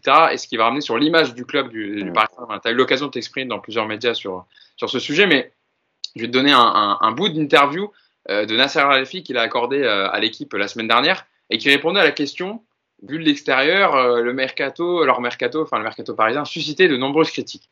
Et la réponse du président parisien Nasser Al-Khelaifi était on a fait quatre transferts gratuits. La valeur de ces joueurs minimum, c'est 400 à 500 millions d'euros en transfert. Je ne sais pas si vous le savez, mais en janvier, un club offrait 600 millions à Léo pour un contrat de 4 ans. Je ne vais pas vous dire combien on lui offre, mais vous imaginez combien on a économisé. Quand je regarde les prix du mercato en Angleterre, c'est sûr qu'on peut citer Grealish à City pour plus de 110 millions d'euros ou Lukaku pareil pour Chelsea. Euh, on a Donnarumma, le meilleur joueur de l'Euro, qui a à peine 22 ans, Ramos, capitaine du Real Madrid, Wijnaldum, capitaine des Pays-Bas, Messi, capitaine de Barcelone, Hakimi. Les gens parlent du fair play financier, mais la valeur du club était de 2,5 milliards d'euros. Aujourd'hui, on est à minimum 3 milliards. Est-ce que Nasser Al-Khelaifi donne en tout cas la bonne réponse par rapport aux doutes qui subsistent par rapport au fair play financier JB sur, sur ce mercato? Bah Déjà, le fair play financier, faut être objectif, il est mort. Il est mort avec la crise du Covid, euh, il est mort avec euh, les truqueries euh, et autres trucages de Manchester City, hein, qui avait divisé par deux son budget, qui avait faussé une partie de ses contrats. Nous, on a toujours joué le jeu. Après, oui, on a la chance d'avoir un actionnaire derrière nous qui est un, qui est un État qui a, qui a construit littéralement autour du PSG, donc du club qu'on connaît nous depuis des décennies, une franchise de sport. Et donc, si tu regardes la valeur du PSG, au moment où le PSG se fait racheter, ça vaut pas 100 millions d'euros. Aujourd'hui, si tu veux racheter le PSG, c'est 2 milliards d'euros minimum sur la table. Et effectivement, avec le portefeuille joueur d'actifs, si les contrats sont suffisamment longs, tu es quasiment sur 3 milliards. Aujourd'hui, on est euh, la septième franchise de foot. Ça, c'était avant le transfert de Messi. Aujourd'hui, tu es passé top 3. Euh, C'est-à-dire que la valeur de ton effectif, la valeur du club, l'image du club font que aujourd'hui, pour des sponsors, tu es l'équivalent euh, des clubs avec des palmarès et des histoires de plus d'un siècle. Si tu regardes maintenant euh, par rapport aux autres sports, donc je, par, je, pense à la NBA, au foot américain, euh, moi j'ai été interviewé par la radio-télé canadienne. Euh, j'ai suivi ce que faisait ESPN. Pendant trois jours, on a bouffé du Messi à Paris. Quand Neymar est arrivé, c'était impressionnant, mais c'était les chaînes sportives. Là, c'est les chaînes généralistes qui ont parlé de ça. C'est des médias généralistes. Euh, j'ai eu la chance de pouvoir me balader en Europe là pendant les vacances et euh, d'avoir des potes en Allemagne, en Écosse, etc souvent, c'est des gens qui n'aiment pas le foot. Et ils m'ont dit, Messi à Paris, ça change tout. C'est-à-dire que le club est entré là dans une nouvelle dimension. Neymar, c'était déjà un, premier step. Tu avais Mbappé avec, mais au moment où Mbappé signe, c'est pas la folie Mbappé. Euh, là, tu es dans un autre univers. Tu es sur une marque qui transcende le club. On l'a vu, hein, le nombre de followers, on a pris un million de followers en deux jours. Et justement, je, te, je te coupe, je te donne la parole. Euh, à une autre question, il disait les effets bénéfiques sont-ils déjà ressentir En question, le journaliste de l'équipe et euh, Nasser Al-Khelaifi parlait, il dit prenez les réseaux sociaux. J'ai une réunion avec les responsables du digital la semaine dernière. On avait 35 millions de suiveurs, sur Instagram avant euh, l'arrivée de Lionel Messi. Euh, hier, donc c'était mardi la semaine dernière, on était à presque 42 et là aujourd'hui, je regardais, on est euh, Paris Saint-Germain à 47,5 millions d'abonnés sur Instagram. Et il dit ça aussi, ça a des déclinaisons économiques pour nous. Honnêtement, le club grandit beaucoup. Depuis 10 ans, on a grandi et là, on est encore plus haut. Moi, je t'en donne la parole, JB. C'est-à-dire que là, il faut imaginer que euh, si Messi coûte 40 millions d'euros par saison, objectivement, avec la renégociation des contrats qui, va avoir lieu, c'est réglé. C'est-à-dire que c'est déjà euh, pris en compte et géré. C'est ça qu'on a du mal à voir, c'est qu'aujourd'hui, le, PSG va probablement se rapprocher de ce qu'a réussi à faire Barcelone il y a deux ans, c'est-à-dire de s'approcher du milliard d'euros de chiffre d'affaires. Euh, Messi, c'est un accélérateur incroyable sur les réseaux sociaux. Vous imaginez par exemple une marque comme Accor Hotel, notre principal sponsor maillot. Vous lui aviez garanti une visibilité de plus de 30 millions de personnes sur les réseaux sociaux, soit. Vous augmentez de 10 millions de personnes. Derrière, moi, je suis le responsable du club, hein, je suis Jean-Claude Blanc. Je reconvoque euh, mes partenaires et je leur dis, les gars, vous avez vu ce qu'on a fait pour vous? On est d'accord que le contrat, on va le renégocier à la hausse, parce que derrière, euh, parmi les 32 partenaires qui font le club, bah, il y en a 5 ou 6 qui sont beaucoup plus importants que vous et qui veulent collaborer avec nous. Maintenant, vous mettez combien derrière? Voilà, j'ai une question pour toi, JB, parce que euh, pareil, dans la conférence de presse, euh, on avait posé la question à Nasser sur euh, sur le fair play financier et, et, et sur le ton de l'humour, il avait dit que, en gros, il avait dit si vous saviez le nombre de marques, de grosses marques qui m'ont contacté depuis deux jours en sentant l'arrivée de, en sentant l'arrivée pardon de, de, de Messi et même en blaguant, il a dit j'espère que Messi va pas me, me demander une augmentation. Est-ce que selon toi, toutes ces marques, on va, le PSG va, va pas pouvoir dealer avec toutes les marques évidemment, mais est-ce que selon toi, ça peut déjà au moins euh, rembourser sur les deux trois ans à venir, au moins en, termes de le, salaire de, de, de, Messi Et si tu ajoutes à ça euh, la vente de maillots, même si ça c'est un peu particulier parce que le pourcentage est, peut-être un peu moins élevé euh, de ce que prend le, PSG, mais est-ce que selon toi, euh, le PSG est tranquille et, va pouvoir peut-être même faire un bénéfice euh, sur, les, trois ans annoncés de, de Lionel Messi euh, si tu renégocies, si tu négocies avec des nouvelles marques, des nouveaux partenaires commerciaux? Bah, Moi, je pense que le, le salaire de Messi sur l'année, il est, il est, il est d'ores et déjà assuré. Euh, la vente d'un maillot, c'est entre 8 et 12% du prix final. Donc, en gros, c'est pas avec ça que tu, euh, comment dire que tu fais de l'argent. Hein. Alors, le, prix du maillot là qui était vendu euh, à l'ouverture de la boutique, enfin, je vous ai lisé l'ouverture, on va dire du 9h du matin quand le maillot de Messi était euh, dispo au mag à la boutique, c'était 140 euros le maillot. Alors, donc tu imagines que tu prends 10%, hein, c'est la, la, valeur moyenne. Donc tu prends 14 euros par maillot. Ça, c'est ce qui rentre dans, dans, les caisses du club. Pour assurer Messi, il faut que tu vendes donc quasiment non pas 1 million de maillots, non pas 2 millions de maillots, mais presque 3. Aujourd'hui, la moyenne des grands clubs internationaux, c'est un million, et quand le PSG a fait un million de maillots, il était déjà très content. Donc c'est pas avec ça que tu vas rembourser. Par contre, tu vas augmenter le prix de tout le merch. Regarde le nombre de personnes qui ont acheté des choses aux couleurs de la marque. Euh, moi, j'ai vu des gens là à l'étranger avec des maillots du PSG, mais surtout avec euh, des chaussures du PSG, avec euh, des, des t-shirts du PSG. J'ai vu des Allemands, j'ai vu des Italiens porter euh, des t-shirts ici c'est Paris. C'est une chose qui était impensable. La, la, enfin, la marque avec la marque, la collaboration avec voilà. la, la, catégorie lifestyle où tu peux porter des vêtements Exactement. De, de match quoi. Voilà, et euh, là, avec Jordan Brand, euh, bah, forcément, le merch va s'accentuer, puis surtout, on touche avec Messi d'autres régions du monde. L'Asie, tu la touchais pas autant avec euh, Neymar, et là, il y a un potentiel de 2 milliards de personnes. Messi était très présent en Amérique du Sud, mais surtout en Amérique du Nord, là où Neymar était beaucoup moins. Et puis, Messi était déjà associé à d'autres marques. Et c'est là où ça va être intéressant, c'est que même si c'est un joueur Adidas au départ, et ça, je pense qu'Adidas, ils ont dû se retourner euh, enfin, ils ont dû sacrément euh, mal vivre ce, ce transfert. Euh, bah, Barcelone, l'équipementier, c'est Nike aussi. Hein. Ouais. ouais. mais le fait de faire changer euh, de club, alors que euh, initialement tout était plus ou moins positionné, tu avais déjà géré ta com, sachant qu'il est, il porte le maillot de la Célesté avec avec Adidas, ça change tout. Là, on va pas acheter des maillots de l'Argentine, on va acheter des maillots du PSG maintenant. Et hum, bon, ça Adidas aura, aura à d'autant qu'ils viennent de, vendre ebook. Mais ça, c'est un autre sujet. Euh, la vraie question qui va se poser, c'est est-ce que les équipes commerciales du club sont capables de faire face aux demandes Et euh, aujourd'hui, bah, euh, je pense que la, surprise de Nasser, elle est assez touchante, elle est presque naïve. il y a de la com et de la maîtrise derrière. Mais euh, là, on entre dans la catégorie des clubs qui peuvent aller négocier des contrats que généralement on ne trouvait soit euh, qu'au Bayern, ou alors euh, dans les clubs de première ligue. Et je te parle là du top 5. Donc moi, je suis pas inquiet sur Messi. Par contre, il y a d'autres questions qui vont se poser. C'est la question des droits télé. Et la question des droits télé qui quand même fait rentrer le plus d'argent, euh, c'est aussi une problématique de Nasser. Euh, les droits internationaux de la Ligue 1, ils sont catastrophiques. C'est 75 millions d'euros. C'est une bagatelle. C'est-à-dire c'est. C'est pas 83 millions d'euros qui étaient vendus, qui ont été vendus? En tout cas, on n'est pas, on est pas. Avec euh, Vincent Fontenelle, euh, il me semble que c'était, enfin, j'avais vu le chiffre passer, mais peut-être que c'est. moi, j'avais regardé. Bon, écoute, on est entre 70 et 80, peu importe, ça reste minimal. Aujourd'hui, oui. t'as dans ton championnat, t'as Messi, Neymar, Mbappé. Je suis désolé, ces mecs-là, tu payes pour les voir. Et la grande question. Euh... PSG, JB, excuse-moi de te couper, par exemple, les, les, droits de la première ligue, ils sont très très élevés à l'international, c'est vrai, à l'international, mais, mais, mais tu suis, euh, alors, tu peux suivre 6-7 clubs en tout cas, tu as, as, as, quand même une, sacrée concurrence en première ligue. Or, mmh. pour la Ligue 1, euh, si, si, si, les mecs veulent mettre de l'argent à l'international, que ce soit en Afrique, en Asie, en Amérique, où tu veux, ça sera uniquement pour suivre le PSG. Les, ouais. les gens ne vont pas regarder un Brest-Lorient, un tu vois, Strasbourg, Clermont. Et exactement. Et c'est justement là où aujourd'hui le foot a changé. C'est-à-dire que tu suis non plus un club, mais tu suis des joueurs. Et je te, je te donne deux exemples. Euh, un exemple que j'ai lu dans la presse étrangère et un autre que j'ai vu sur Twitter, mais complètement par hasard. euh, sur le compte d'Amazon Prime, donc euh, Prime Video hein, aujourd'hui, qui est le principal diffuseur avec Canal euh, des affiches de la Ligue 1, euh, un Indien demandait comment on faisait pour suivre Messi. Juste Messi, hein. parlait même pas du club, ils s'en foutaient. Comment je fais pour du, du joueurisme. Il y, a, il y a le clubisme, mais maintenant il y a le phénomène du joueurisme. On avait Voilà. déjà parlé. Le fait de suivre uniquement des joueurs. euh, Exactement. D'ailleurs, euh, d- d'ailleurs, tu- je ne sais pas si tu as vu passer l'info, mais il me semble que le compte Twitter, par exemple, de, de Barcelone, euh, après le départ de Messi, a perdu euh, des centaines de milliers de followers.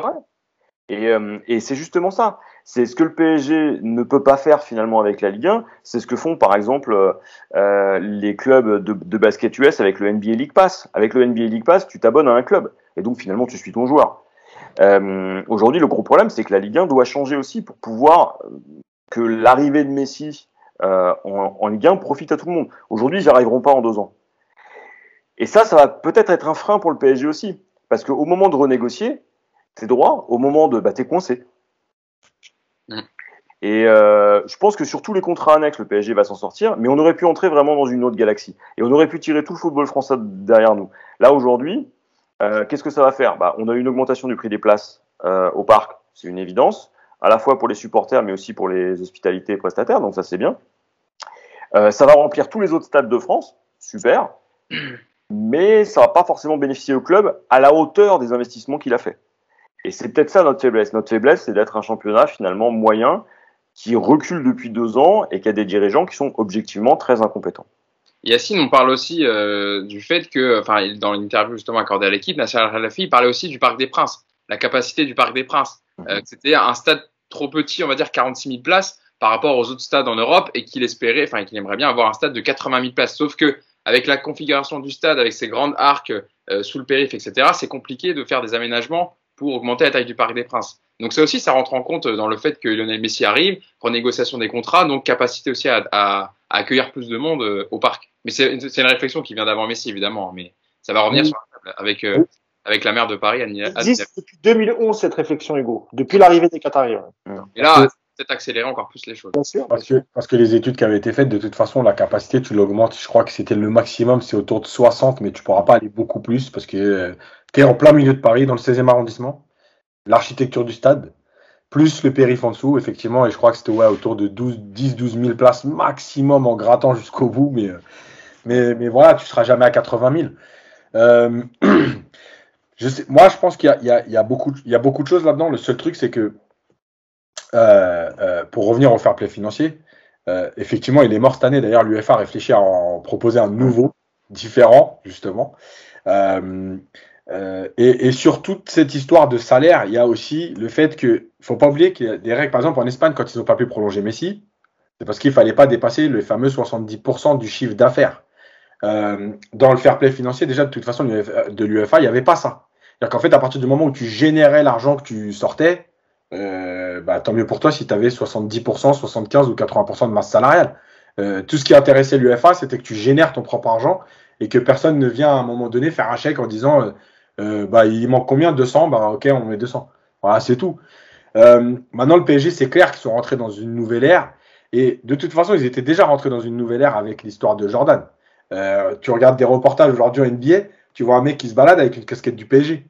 Euh, non, mais je veux dire, voilà, mmh. as, euh, dans le report, je sais plus quel reportage, Justin Timberlake qui a une casquette du PSG. Euh, t'as Spike Lee qui vient en survêt du PSG à Cannes. Ah, Stephen, Stephen Curry qui a le maillot du PSG, etc. Enfin, voilà. Donc la... ils étaient déjà rentrés dans une nouvelle ère. C'est-à-dire qu'aux États-Unis, tu, tu, vas maintenant aux États-Unis, tu as des mecs qui ont des, des, trucs du PSG, des survêtements, des maillots, des vestes, des casquettes. Donc voilà, ils vont, oui, sûrement passer un cap. Effectivement, il y a cette histoire malgré tout euh, Nike Adidas, parce que si Messi avait été un Nike, ça aurait été encore encore pire. Jackpot. Ah voilà, c'est clair. Euh, mais c'est pas rédhibitoire. Voilà. Après, effectivement, je pense que le PSG est aujourd'hui en position de force pour renégocier certains contrats, alors que les, alors que les contrats sont quand même établis. Par exemple, avec Nike, on est sur 10 ans, on est jusqu'à 2032. Mmh. Euh, mais malgré tout, il y a un moment donné où la marque, euh, on l'a vu, hein, Manchester United, ils étaient chez Adidas, ils sont passés chez Nike. Euh, parce qu'à un moment donné, Nike vient de proposer et de dire, voilà, faut rompre le contrat. Enfin, nous, on va faire ce qu'il faut, on va vous proposer trois fois plus, etc. C'est le moment, Paris a un des plus gros contrats équipementiers. Mais s'ils veulent le renégocier au meilleur moment, bah c'est là. Voilà, tu as un an pour, pour, pour faire exploser le truc. Quoi. Euh, Mousse et puis. Oui, juste par rapport au, stade et au, Parc des Princes. Euh, alors c'est vrai qu'on est tous très attachés euh, au Parc des Princes, notamment parce qu'il est situé vraiment au centre-ville. Il est vraiment à Paris et, non pas à l'extérieur comme ça peut l'être dans d'autres villes de, de, de, France. Mais malheureusement, il va falloir il va, il va falloir se poser la question de si tu n'es pas capable d'agrandir la capacité, parce que évidemment, quand tu attires des joueurs comme Messi, Neymar, etc., c'est aussi pour faire venir du, du, public à ton stade. Et évidemment qu'il y a, il y a, il y a enfin, c'est quasiment tout le temps plein, mais il y aura des matchs, notamment en Ligue des Champions, ou même pour une, une rencontre comme celle avec Marseille, Lyon, par exemple, où tu vas, tu vas avoir des, des, des supporters qui vont être lésés et qui ne pourront jamais aller au, au, au Parc de Prince. Donc la question va se poser euh, on sait très bien qu'il y a des, des, clubs qui sont plus anciens et plus mythiques que le Paris Saint-Germain en Europe, qui, ont, qui, ont, franchi le pas et qui ont quitté leur, leur stade pour d'autres. C'est déjà arrivé. Euh, je pense qu'il y a un moment, il va falloir l'accepter en fait. Si tu veux que le club grandisse, et si t'as pas, alors l'idéal évidemment, ce serait de, de l'agrandir euh, là où il est actuellement, mais on sait tous, euh, de par son positionnement, que ça va être quasiment impossible. Et je suis pas sûr que Nasser El Khalifi et les Qataris vont se contenter de l'augmenter de, de 10 000 places pour arriver à peu près à 60 000. Euh, les grands clubs, eux, ils jouent 70, 75, 80. Euh, voilà, donc malheureusement, moi je pense qu'on va y venir parce que parce que si, si les Qataris font autant d'investissements, c'est aussi et depuis le début ils veulent aussi leur stade parce que ça d'abord ça fait partie de leur actif et puis si un jour ils veulent quitter le, le PSG, bah voilà, ça tu t'imagines ils ils, vont avoir un centre d'entraînement qui, qui sera ultra moderne à Poissy. Si en plus de ça euh, tu as, as, déjà un effectif qui est, qui est valorisé à plus d'un demi-milliard. Et en plus de ça, si tu as un stade, et si c'est eux qui le construisent, et donc ça va être un peu comme les modèles qu'ils ont fait au Qatar, pareil, des stades ultra modernes. Mais alors là, quand on parle de valorisation du PSG, bah, le club, il va valoir 5 milliards d'euros. Donc euh, moi, moi, je pense qu'il y a un moment, même si on est nostalgique, etc., il va falloir qu'on se fasse une raison et que d'autres clubs l'ont fait. Et c'est pas pour autant que tu vas, euh, que ça va dénaturer l'esprit du club ou euh, ou fausser, si tu veux, la vision qu'en auront les, les, les, supporters. Moi, encore une fois, je préfère que ce soit au Parc des Princes. Mais si, par exemple, demain, euh, je sais pas, il y a, y a, la possibilité, par exemple, euh, de racheter le Stade de France et, et, et de le refaire euh, pour le PSG en plus moderne, avec une pelouse extraordinaire et que tu peux accueillir 80 000 personnes, euh, évidemment qu'on sera tous dégoûtés un peu au début, on sera nostalgique, mais petit à petit, ah, je pense que les gens vont s'y faire, comme euh, à Turin, comme dans d'autres grandes villes. Je me rappelle d'Highbury à, à, Londres, le club, le terrain, le, le stade d'Arsenal, par exemple, qui était mythique. Bon, ben voilà, il a fallu l'agrandir, ils sont partis ailleurs. Et ben aujourd'hui, tu vois, c'est du passé. Et je pense qu'on y arrivera aussi au PSG, malheureusement. J'y vais. Euh, alors moi, pour le stade, je suis un petit peu plus réservé. Il est très compliqué de construire un stade aujourd'hui à Paris à cause du prix du foncier. Euh, on le voit sur Poissy. Donc déjà, la construction d'un nouveau stade, voilà. Alors, il y a l'hypothèse du Stade de France, hein, qui est un serpent de mer hein, depuis l'époque Canal+. Euh, le souci, c'est l'attachement des supporters et puis surtout le fait que c'est pas un stade de foot, quoi. C'est le stade le plus horrible pour avoir du, du foot là-bas. Euh, il faut le refaire, ça devienne vraiment voilà. et, et, tu crées une identité parisienne aussi. Quoi. Et c'est là où il y a une vraie alternative euh, et ça va dépendre des jeux euh, de Paris 2024. C'est-à-dire qu'après 2024, il y aura déjà beaucoup plus de latitude. On verra surtout ce que fera le Qatar après 2022. Et la vraie échéance, elle est là. C'est-à-dire que l'hypothèse du parc à 60 000, c'est une hypothèse qui effectivement date de, de, de, 2011 et qui avait déjà été négociée au moment où le, Qatar avait récupéré le club. Ils avaient mis 70 millions d'euros pour refaire le stade. Et là, à ce moment-là, ils voulaient creuser. La mairie de Paris s'y était opposée à cause des jeux. En disant, euh, c'est au moment où Anne Hidalgo arrive, elle dit, bah voilà, on a les jeux, on va pas s'amuser à bloquer le périph' pour refaire la totalité de l'esplanade, parce qu'il fallait faire le parc, la totalité de l'esplanade, et bloquer le périphérique pendant au moins trois ans. C'est compliqué et puis le 16e arrondissement pour bien. Je te coupe, il y avait aussi l'architecte aussi, le, le, ouais. et en plus est décédé aujourd'hui, mais, voilà. mais, mais qui refusait qu'on touche au plan même du Parc des Princes. Parce que le plan, parce que le stade est classé. C'est un monument historique typique de ce, de cette construction des années 70. C'est Taillefer en l'occurrence. Et euh, là, ce qu'on a, c'est typiquement un souci. Après, il faut pas oublier que l'un des principaux acteurs du PSG d'aujourd'hui, Jean-Claude Blanc, c'est lui qui a été à la construction du euh, et à l'initiative du Juventus Stadium. Et donc, pourquoi la Juve a un stade de 60 000 et pas de 80 000 places? C'est parce qu'avant, ils étaient au Stadio dei Alpi, euh, qui était un stade qui était beaucoup plus grand, mais qui remplissait jamais. Et aujourd'hui, la jauge en Europe la plus intéressante, voilà, hors Première Ligue, c'est 60 000. Tous les clubs qui ont 60 000, ils remplissent à tous les matchs. Parce que après, tu as un équilibre à trouver entre les matchs moins intéressants, tu vois, par exemple un PSG Clermont, Ah, je suis désolé, s'il allait au plein mois de novembre, tu mets, tu jamais 60 000 places. T'as jamais 48 000 déjà. Et donc l'idée, c'est comme tu as des frais fixes qui sont très importants, plus tu montes en nombre de spectateurs, plus tu as des frais fixes. Donc, tu sais, c'est les stadiers, c'est les stewards, etc. Et ça, ça coûte. Et donc l'idée, c'est d'avoir un stade qui soit une bonne alternative. C'est pour ça que moi, je crois davantage au stade à 60 000 places qu'au stade de France. Par contre, et c'est un truc que le PSG version Canal avait eu euh, en tête à un moment, les gros matchs, je les joue peut-être pas au parc. D'accord. Et à mon avis, je pense que ce qu'a fait Nasser, c'est ça, c'est mettre la pression sur la mairie de Paris en disant, bah voilà, le stade, nous, on est prêt, lâchez-nous pour, pour le faire, on le fera, évidemment, tu vas pas le faire là. Et le stade, Messi le verra jamais, Neymar le verra jamais.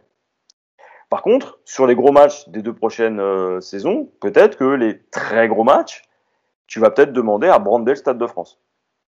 Malgré... Ah, mais, enfin, euh, Yacine, attends.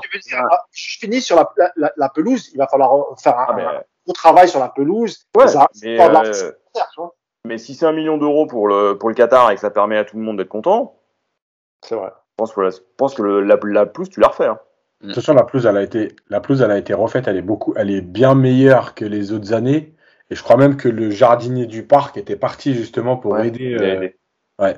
Donc euh, la pelouse, elle est bien meilleure qu'il y a, il y a 4 ans. Euh, mais juste une chose, faut pas oublier un truc, c'est que juste pour finir sur le Parc des Princes, le problème qui se pose aussi sur l'agrandissement, c'est qu'en fait, ce qui rapporte le plus d'oseille au club, c'est les loges. Et en fait, si tu agrandis, tu vas pas, tu peux pas agrandir. En fait, là, avec les loges, ils ont fait le tour. Donc, tu mm. peux plus aller plus loin. Le problème, c'est que si tu agrandis, ça va être des places de spectateurs. Et c'est pas ce qui te ramène le plus. C'est pour ça aussi qu'il y a cette étude de dire, en construisant ton propre stade, tu peux faire deux étages de loge. Et là, c'est quand même plus pareil du tout, parce que c'est eux qui ramènent l'oseille, c'est pas nous avec nos places à 40 balles. euh, bon, euh, est-ce que tu veux ajouter un dernier mot, JB On est déjà plus d'une heure et demie de podcast, il me semble. bah, euh, non, mais c'est pour ce que c'est ce que disait Yacine. Hein. Aujourd'hui, ce qu'on appelle les hospitalités, c'est-à-dire les loges, c'est entre 70 et 80% des revenus pour moins de 20% des places. Mm. Donc euh, concrètement, euh, jackpot. Hein. Et alors t'imagines avec euh, Messi, Neymar, etc. Alors est-ce qu'on va peut-être sacrifier certaines parties des virages ou faire des initiatives comme sais la vitre teintée là à, côté du vestiaire pour l'avoir vu, ça c'est marrant. quand tu vois les joueurs sortir, t'es dedans, tu fais wow. C'est assez impressionnant. Il faut aussi regarder ce que font les, stades américains hein, avec, par exemple, des endroits pour les gosses. Il n'y a pas ça.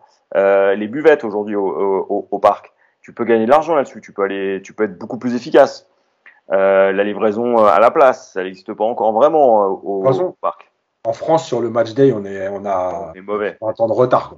On a des années-lumière. Il y a Lyon qui a, qui a, essayé avec son nouveau stade, de, de, de, je sais même pas si ça fonctionne d'ailleurs, euh, Lyon, c'est peut-être un peu particulier, mais c'est vrai qu'on est, on est, on est archi, enfin, comparé à ce qui se fait en première ligue, en, enfin, en Angleterre, c'est, c'est. Allemagne aussi, d'ailleurs. Ça n'a absolument rien à voir, c'est clair, c'est clair. On a, on a même pas la cam kiss encore chez nous, alors. Mais ça, c'est pour toi, ça. non, non, non. Je suis, rangé, moi.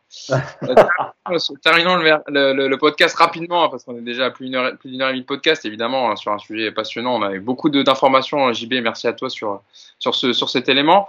Euh, sur Levin Kurzava, Mousse, euh, on parle d'un possible départ du côté de Lyon. Il se serait mis d'accord déjà avec, avec l'Olympique lyonnais. Il ne reste plus qu'un accord soit trouvé entre les deux clubs. Euh, Levin Kurzava, par rapport à son salaire, peut-être que ça pourrait être le. Attends, j'y vais, j'y vais, je vais l'emmener là. Ah, vas-y. J'ai une course Uber. tu sais où il habite Tu veux son adresse?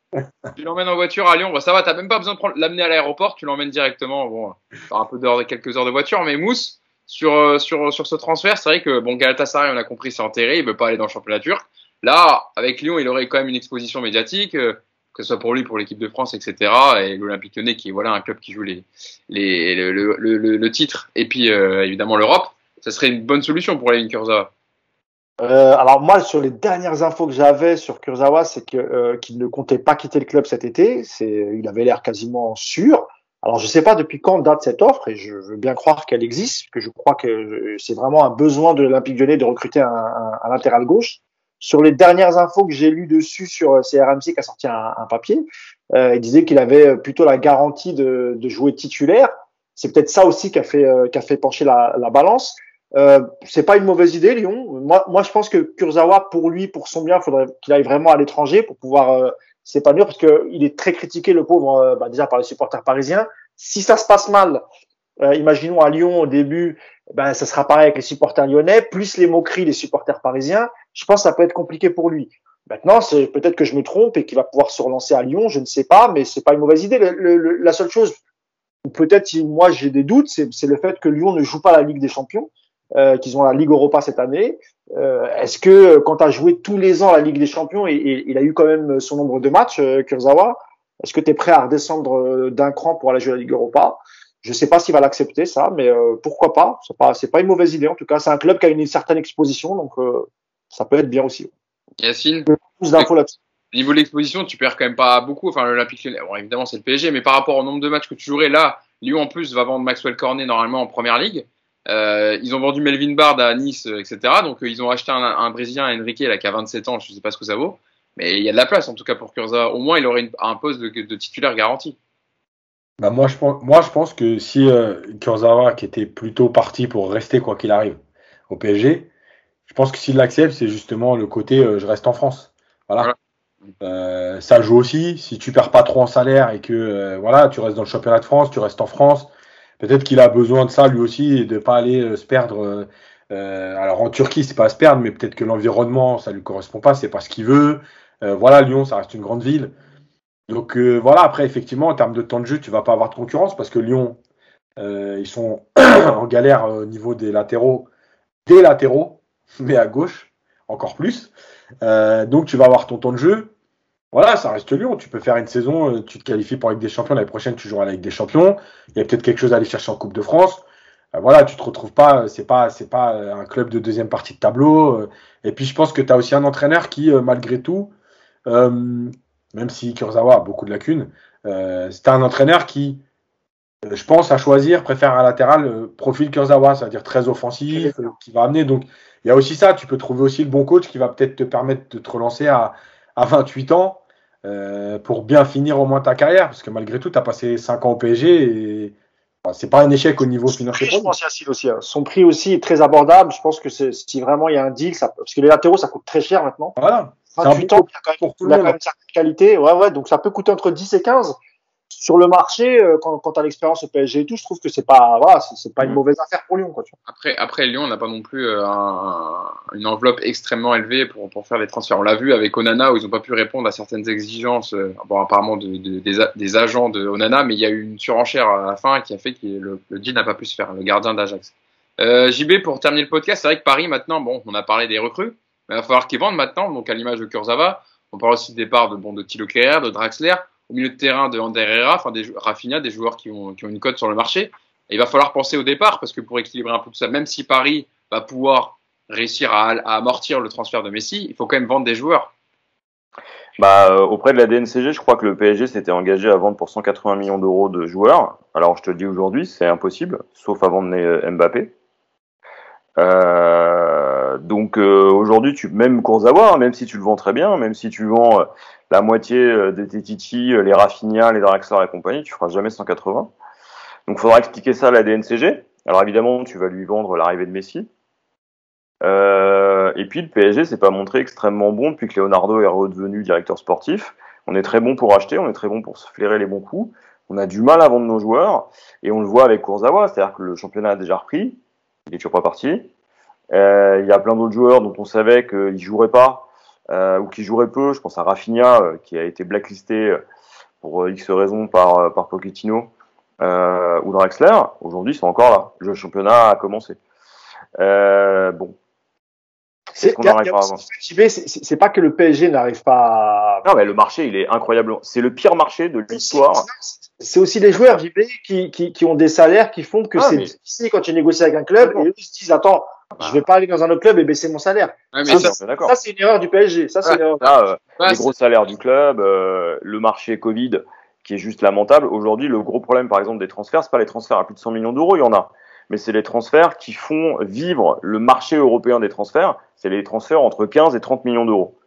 On est exactement dedans. Aujourd'hui, ces joueurs-là, ils ne partent plus. Il y a la quasi-totalité des gros vendeurs aujourd'hui qui sont bloqués. Et puis, effectivement, bah, la soupe est très très bonne au PSG.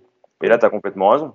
Parce que Kurzawa à Lyon, euh, moi je suis pas sûr qu'Olas, parce que euh, il, il, arriverait, si, tu prends le salaire qu'il a au PSG, c'est un peu le salaire qu'avait euh, qui avait deux pailles à Lyon, dans les 4 millions, euh, entre 4 et 5 millions d'euros par saison. Et est-ce que tu crois que euh, Olas peut expliquer à tout son vestiaire, bon, on a pris Kurzawa, euh, ça va être le, le joueur le mieux payé du vestiaire? Non. Et euh, c'est, c'est, mais c'est un vrai souci. On se souvient par exemple de Verratti à un moment donné qui avait été approché par le Barça il y a très très longtemps et le salaire avait déjà été un problème. Puis il y avait plein d'autres joueurs euh, comme ça qui sont restés. Je pense à Draxler. Draxler, c'est, il y, avait des portes ouvertes, hein, euh, sauf qu'avec le salaire qu'il a, personne ne pouvait s'aligner. Mais il semble qu'en prolongeant, il a accepté de diminuer un peu son, salaire au PSG. Il me semble qu'il a, il a quand même. Bon, après, euh, ça, ça reste impossible pour un club de Ligue 1 de le prendre. Mais pour un club, euh, pour un club en Allemagne, si le coût du transfert n'est pas trop élevé, je pense que ça, c'est un salaire qui peut être assumé en Allemagne, en Première Ligue, etc. Vous oubliez de dire quand même que c'est un excellent joueur, euh, Draxler. Voilà, c'est l'information principale. Formidable joueur. Moi, je l'ai, je l'ai Je- toujours défendu, Hugo, hein, tu connais. Hein. Troll, je troll parce qu'évidemment personne ne partage mon avis ici. J'ai bien compris. non, non, Si, si, pas- si, si. Sur la Coupe des Confédérations 2017, c'est le meilleur joueur de l'Allemagne et il remporte la, la compétition. Et c'est à ce moment-là où tu changes de coupe de cheveux et tu redeviens Julian Drexler, Hugo. N'oubliez pas qu'il est champion du monde. Oui. Enfin, Goetze aussi. Hein. Eh Bah oui, bah, il marque en finale, Götze. hein. Bon, maintenant il est au PSV Eindhoven, certes. Adil Rami aussi, Adil Rami aussi, mais bon, c'est pas grave. Ouais, il a- Florian Thauvin aussi, les gars. Et euh, regardez ce qu'il fait au Tigres. Draxler, il a plus joué qu'Adil Rami pendant la Coupe du Monde. Ah ouais Adil, Adil Rami, il a joué avec l'extincteur. Voilà. Bon, en tout cas, je pense qu'on a été complet sur tous les dossiers du jour. Je voulais vous remercier. euh, Oh, on peut embrasser Timothée Pembele pour ce qu'il a fait hier. C'est pas mal. Ah. Magnifique. Je parlé. noté. sur euh, mon sur mon au conducteur etc., sur mes petites euh, mes petites notes j'avais dit on félicite hein, on re- enfin on félicite. On dit bravo à Timothée Pembele qui a marqué son premier but en Ligue 1 tout d'abord qui on lui souhaite bonne chance avec les Girondins de Bordeaux. Il est prêté avec une option d'achat. Mais comme Dina Ebimé à Paris a une possible clause de rachat de la de, de l'option d'achat pour le ramener si jamais voilà Paris veut le, veut le reprendre. Et on lui souhaite une bonne saison. Et il a marqué un très beau but hier euh, contre contre Marseille. Il a permis à, à Bordeaux de, de ramener ce deux partout au Vélodrome alors que c'était pas gagné hein. Bordeaux perdait 2-0 à la mi-temps Il a fait plus, Sur il a, son but, j'ai crié comme s'il avait marqué pour le PSG. Parce que Mmh. c'était Marseille, tu vois. Ah oui, ça. juste, il a fait plus que marquer un but parce qu'il a fait une très bonne mi-temps complète. Exact. Il a changé il a- un peu le. Et il a Le match. dommage que la dernière action du match, Oui, il fait son contrôle, il rate son crochet. Ah oui, et là, la dernière action, je sais pas si vous avez, vous avez vu le Ouais. match, alors, eh, il, est, il, a, il a pareil, la même situation, il est dans la surface, il, il contrôle le ballon, ouais, il contrôle, et le ballon, Ouais. Et c'est dommage parce qu'il peut mettre une reprise et là, il y a personne sur lui. Et vu le temps que met Mandanda à se coucher, euh, t'as le temps de la mettre. euh, Ah, Ouais, bah, Mandanda, hein, 63 ans. Euh, saison avec Bordeaux, Yass, on va encore s'en mordre les doigts. On va se dire, bon, bah voilà, on avait une doublure à droite et, et c'est Bordeaux qui va en profiter. Je lui souhaite, hein, franchement, je lui souhaite, c'est un bon, c'est un bon gamin. Donc, euh, Après, il va, après, il va jouer, tu peux le récupérer après. Hein. Bah, que, tu sais, t'as la- Et- et regarde, on parlait d'Ashraf Hakimi, son départ à la Cannes, Ouais, etc.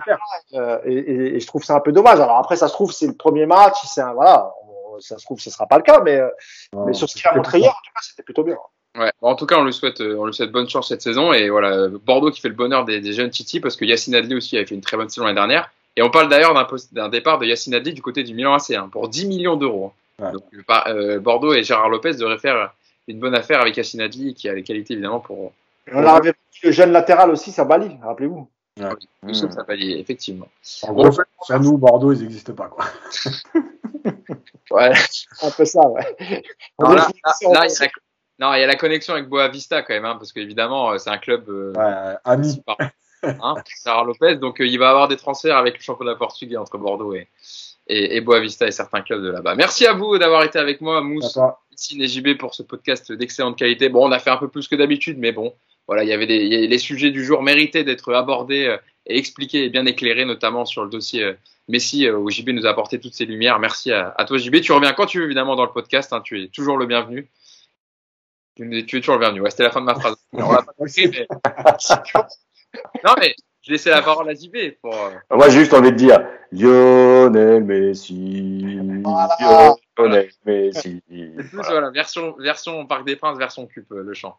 Bon, merci à vous de nous avoir suivis et écoutés. Et puis, on se donne rendez-vous pour le prochain rendez-vous, euh, un prochain podcast sur toute l'actualité du Paris Saint-Germain. Merci à vous et bonne journée. Ciao. ciao. Ciao.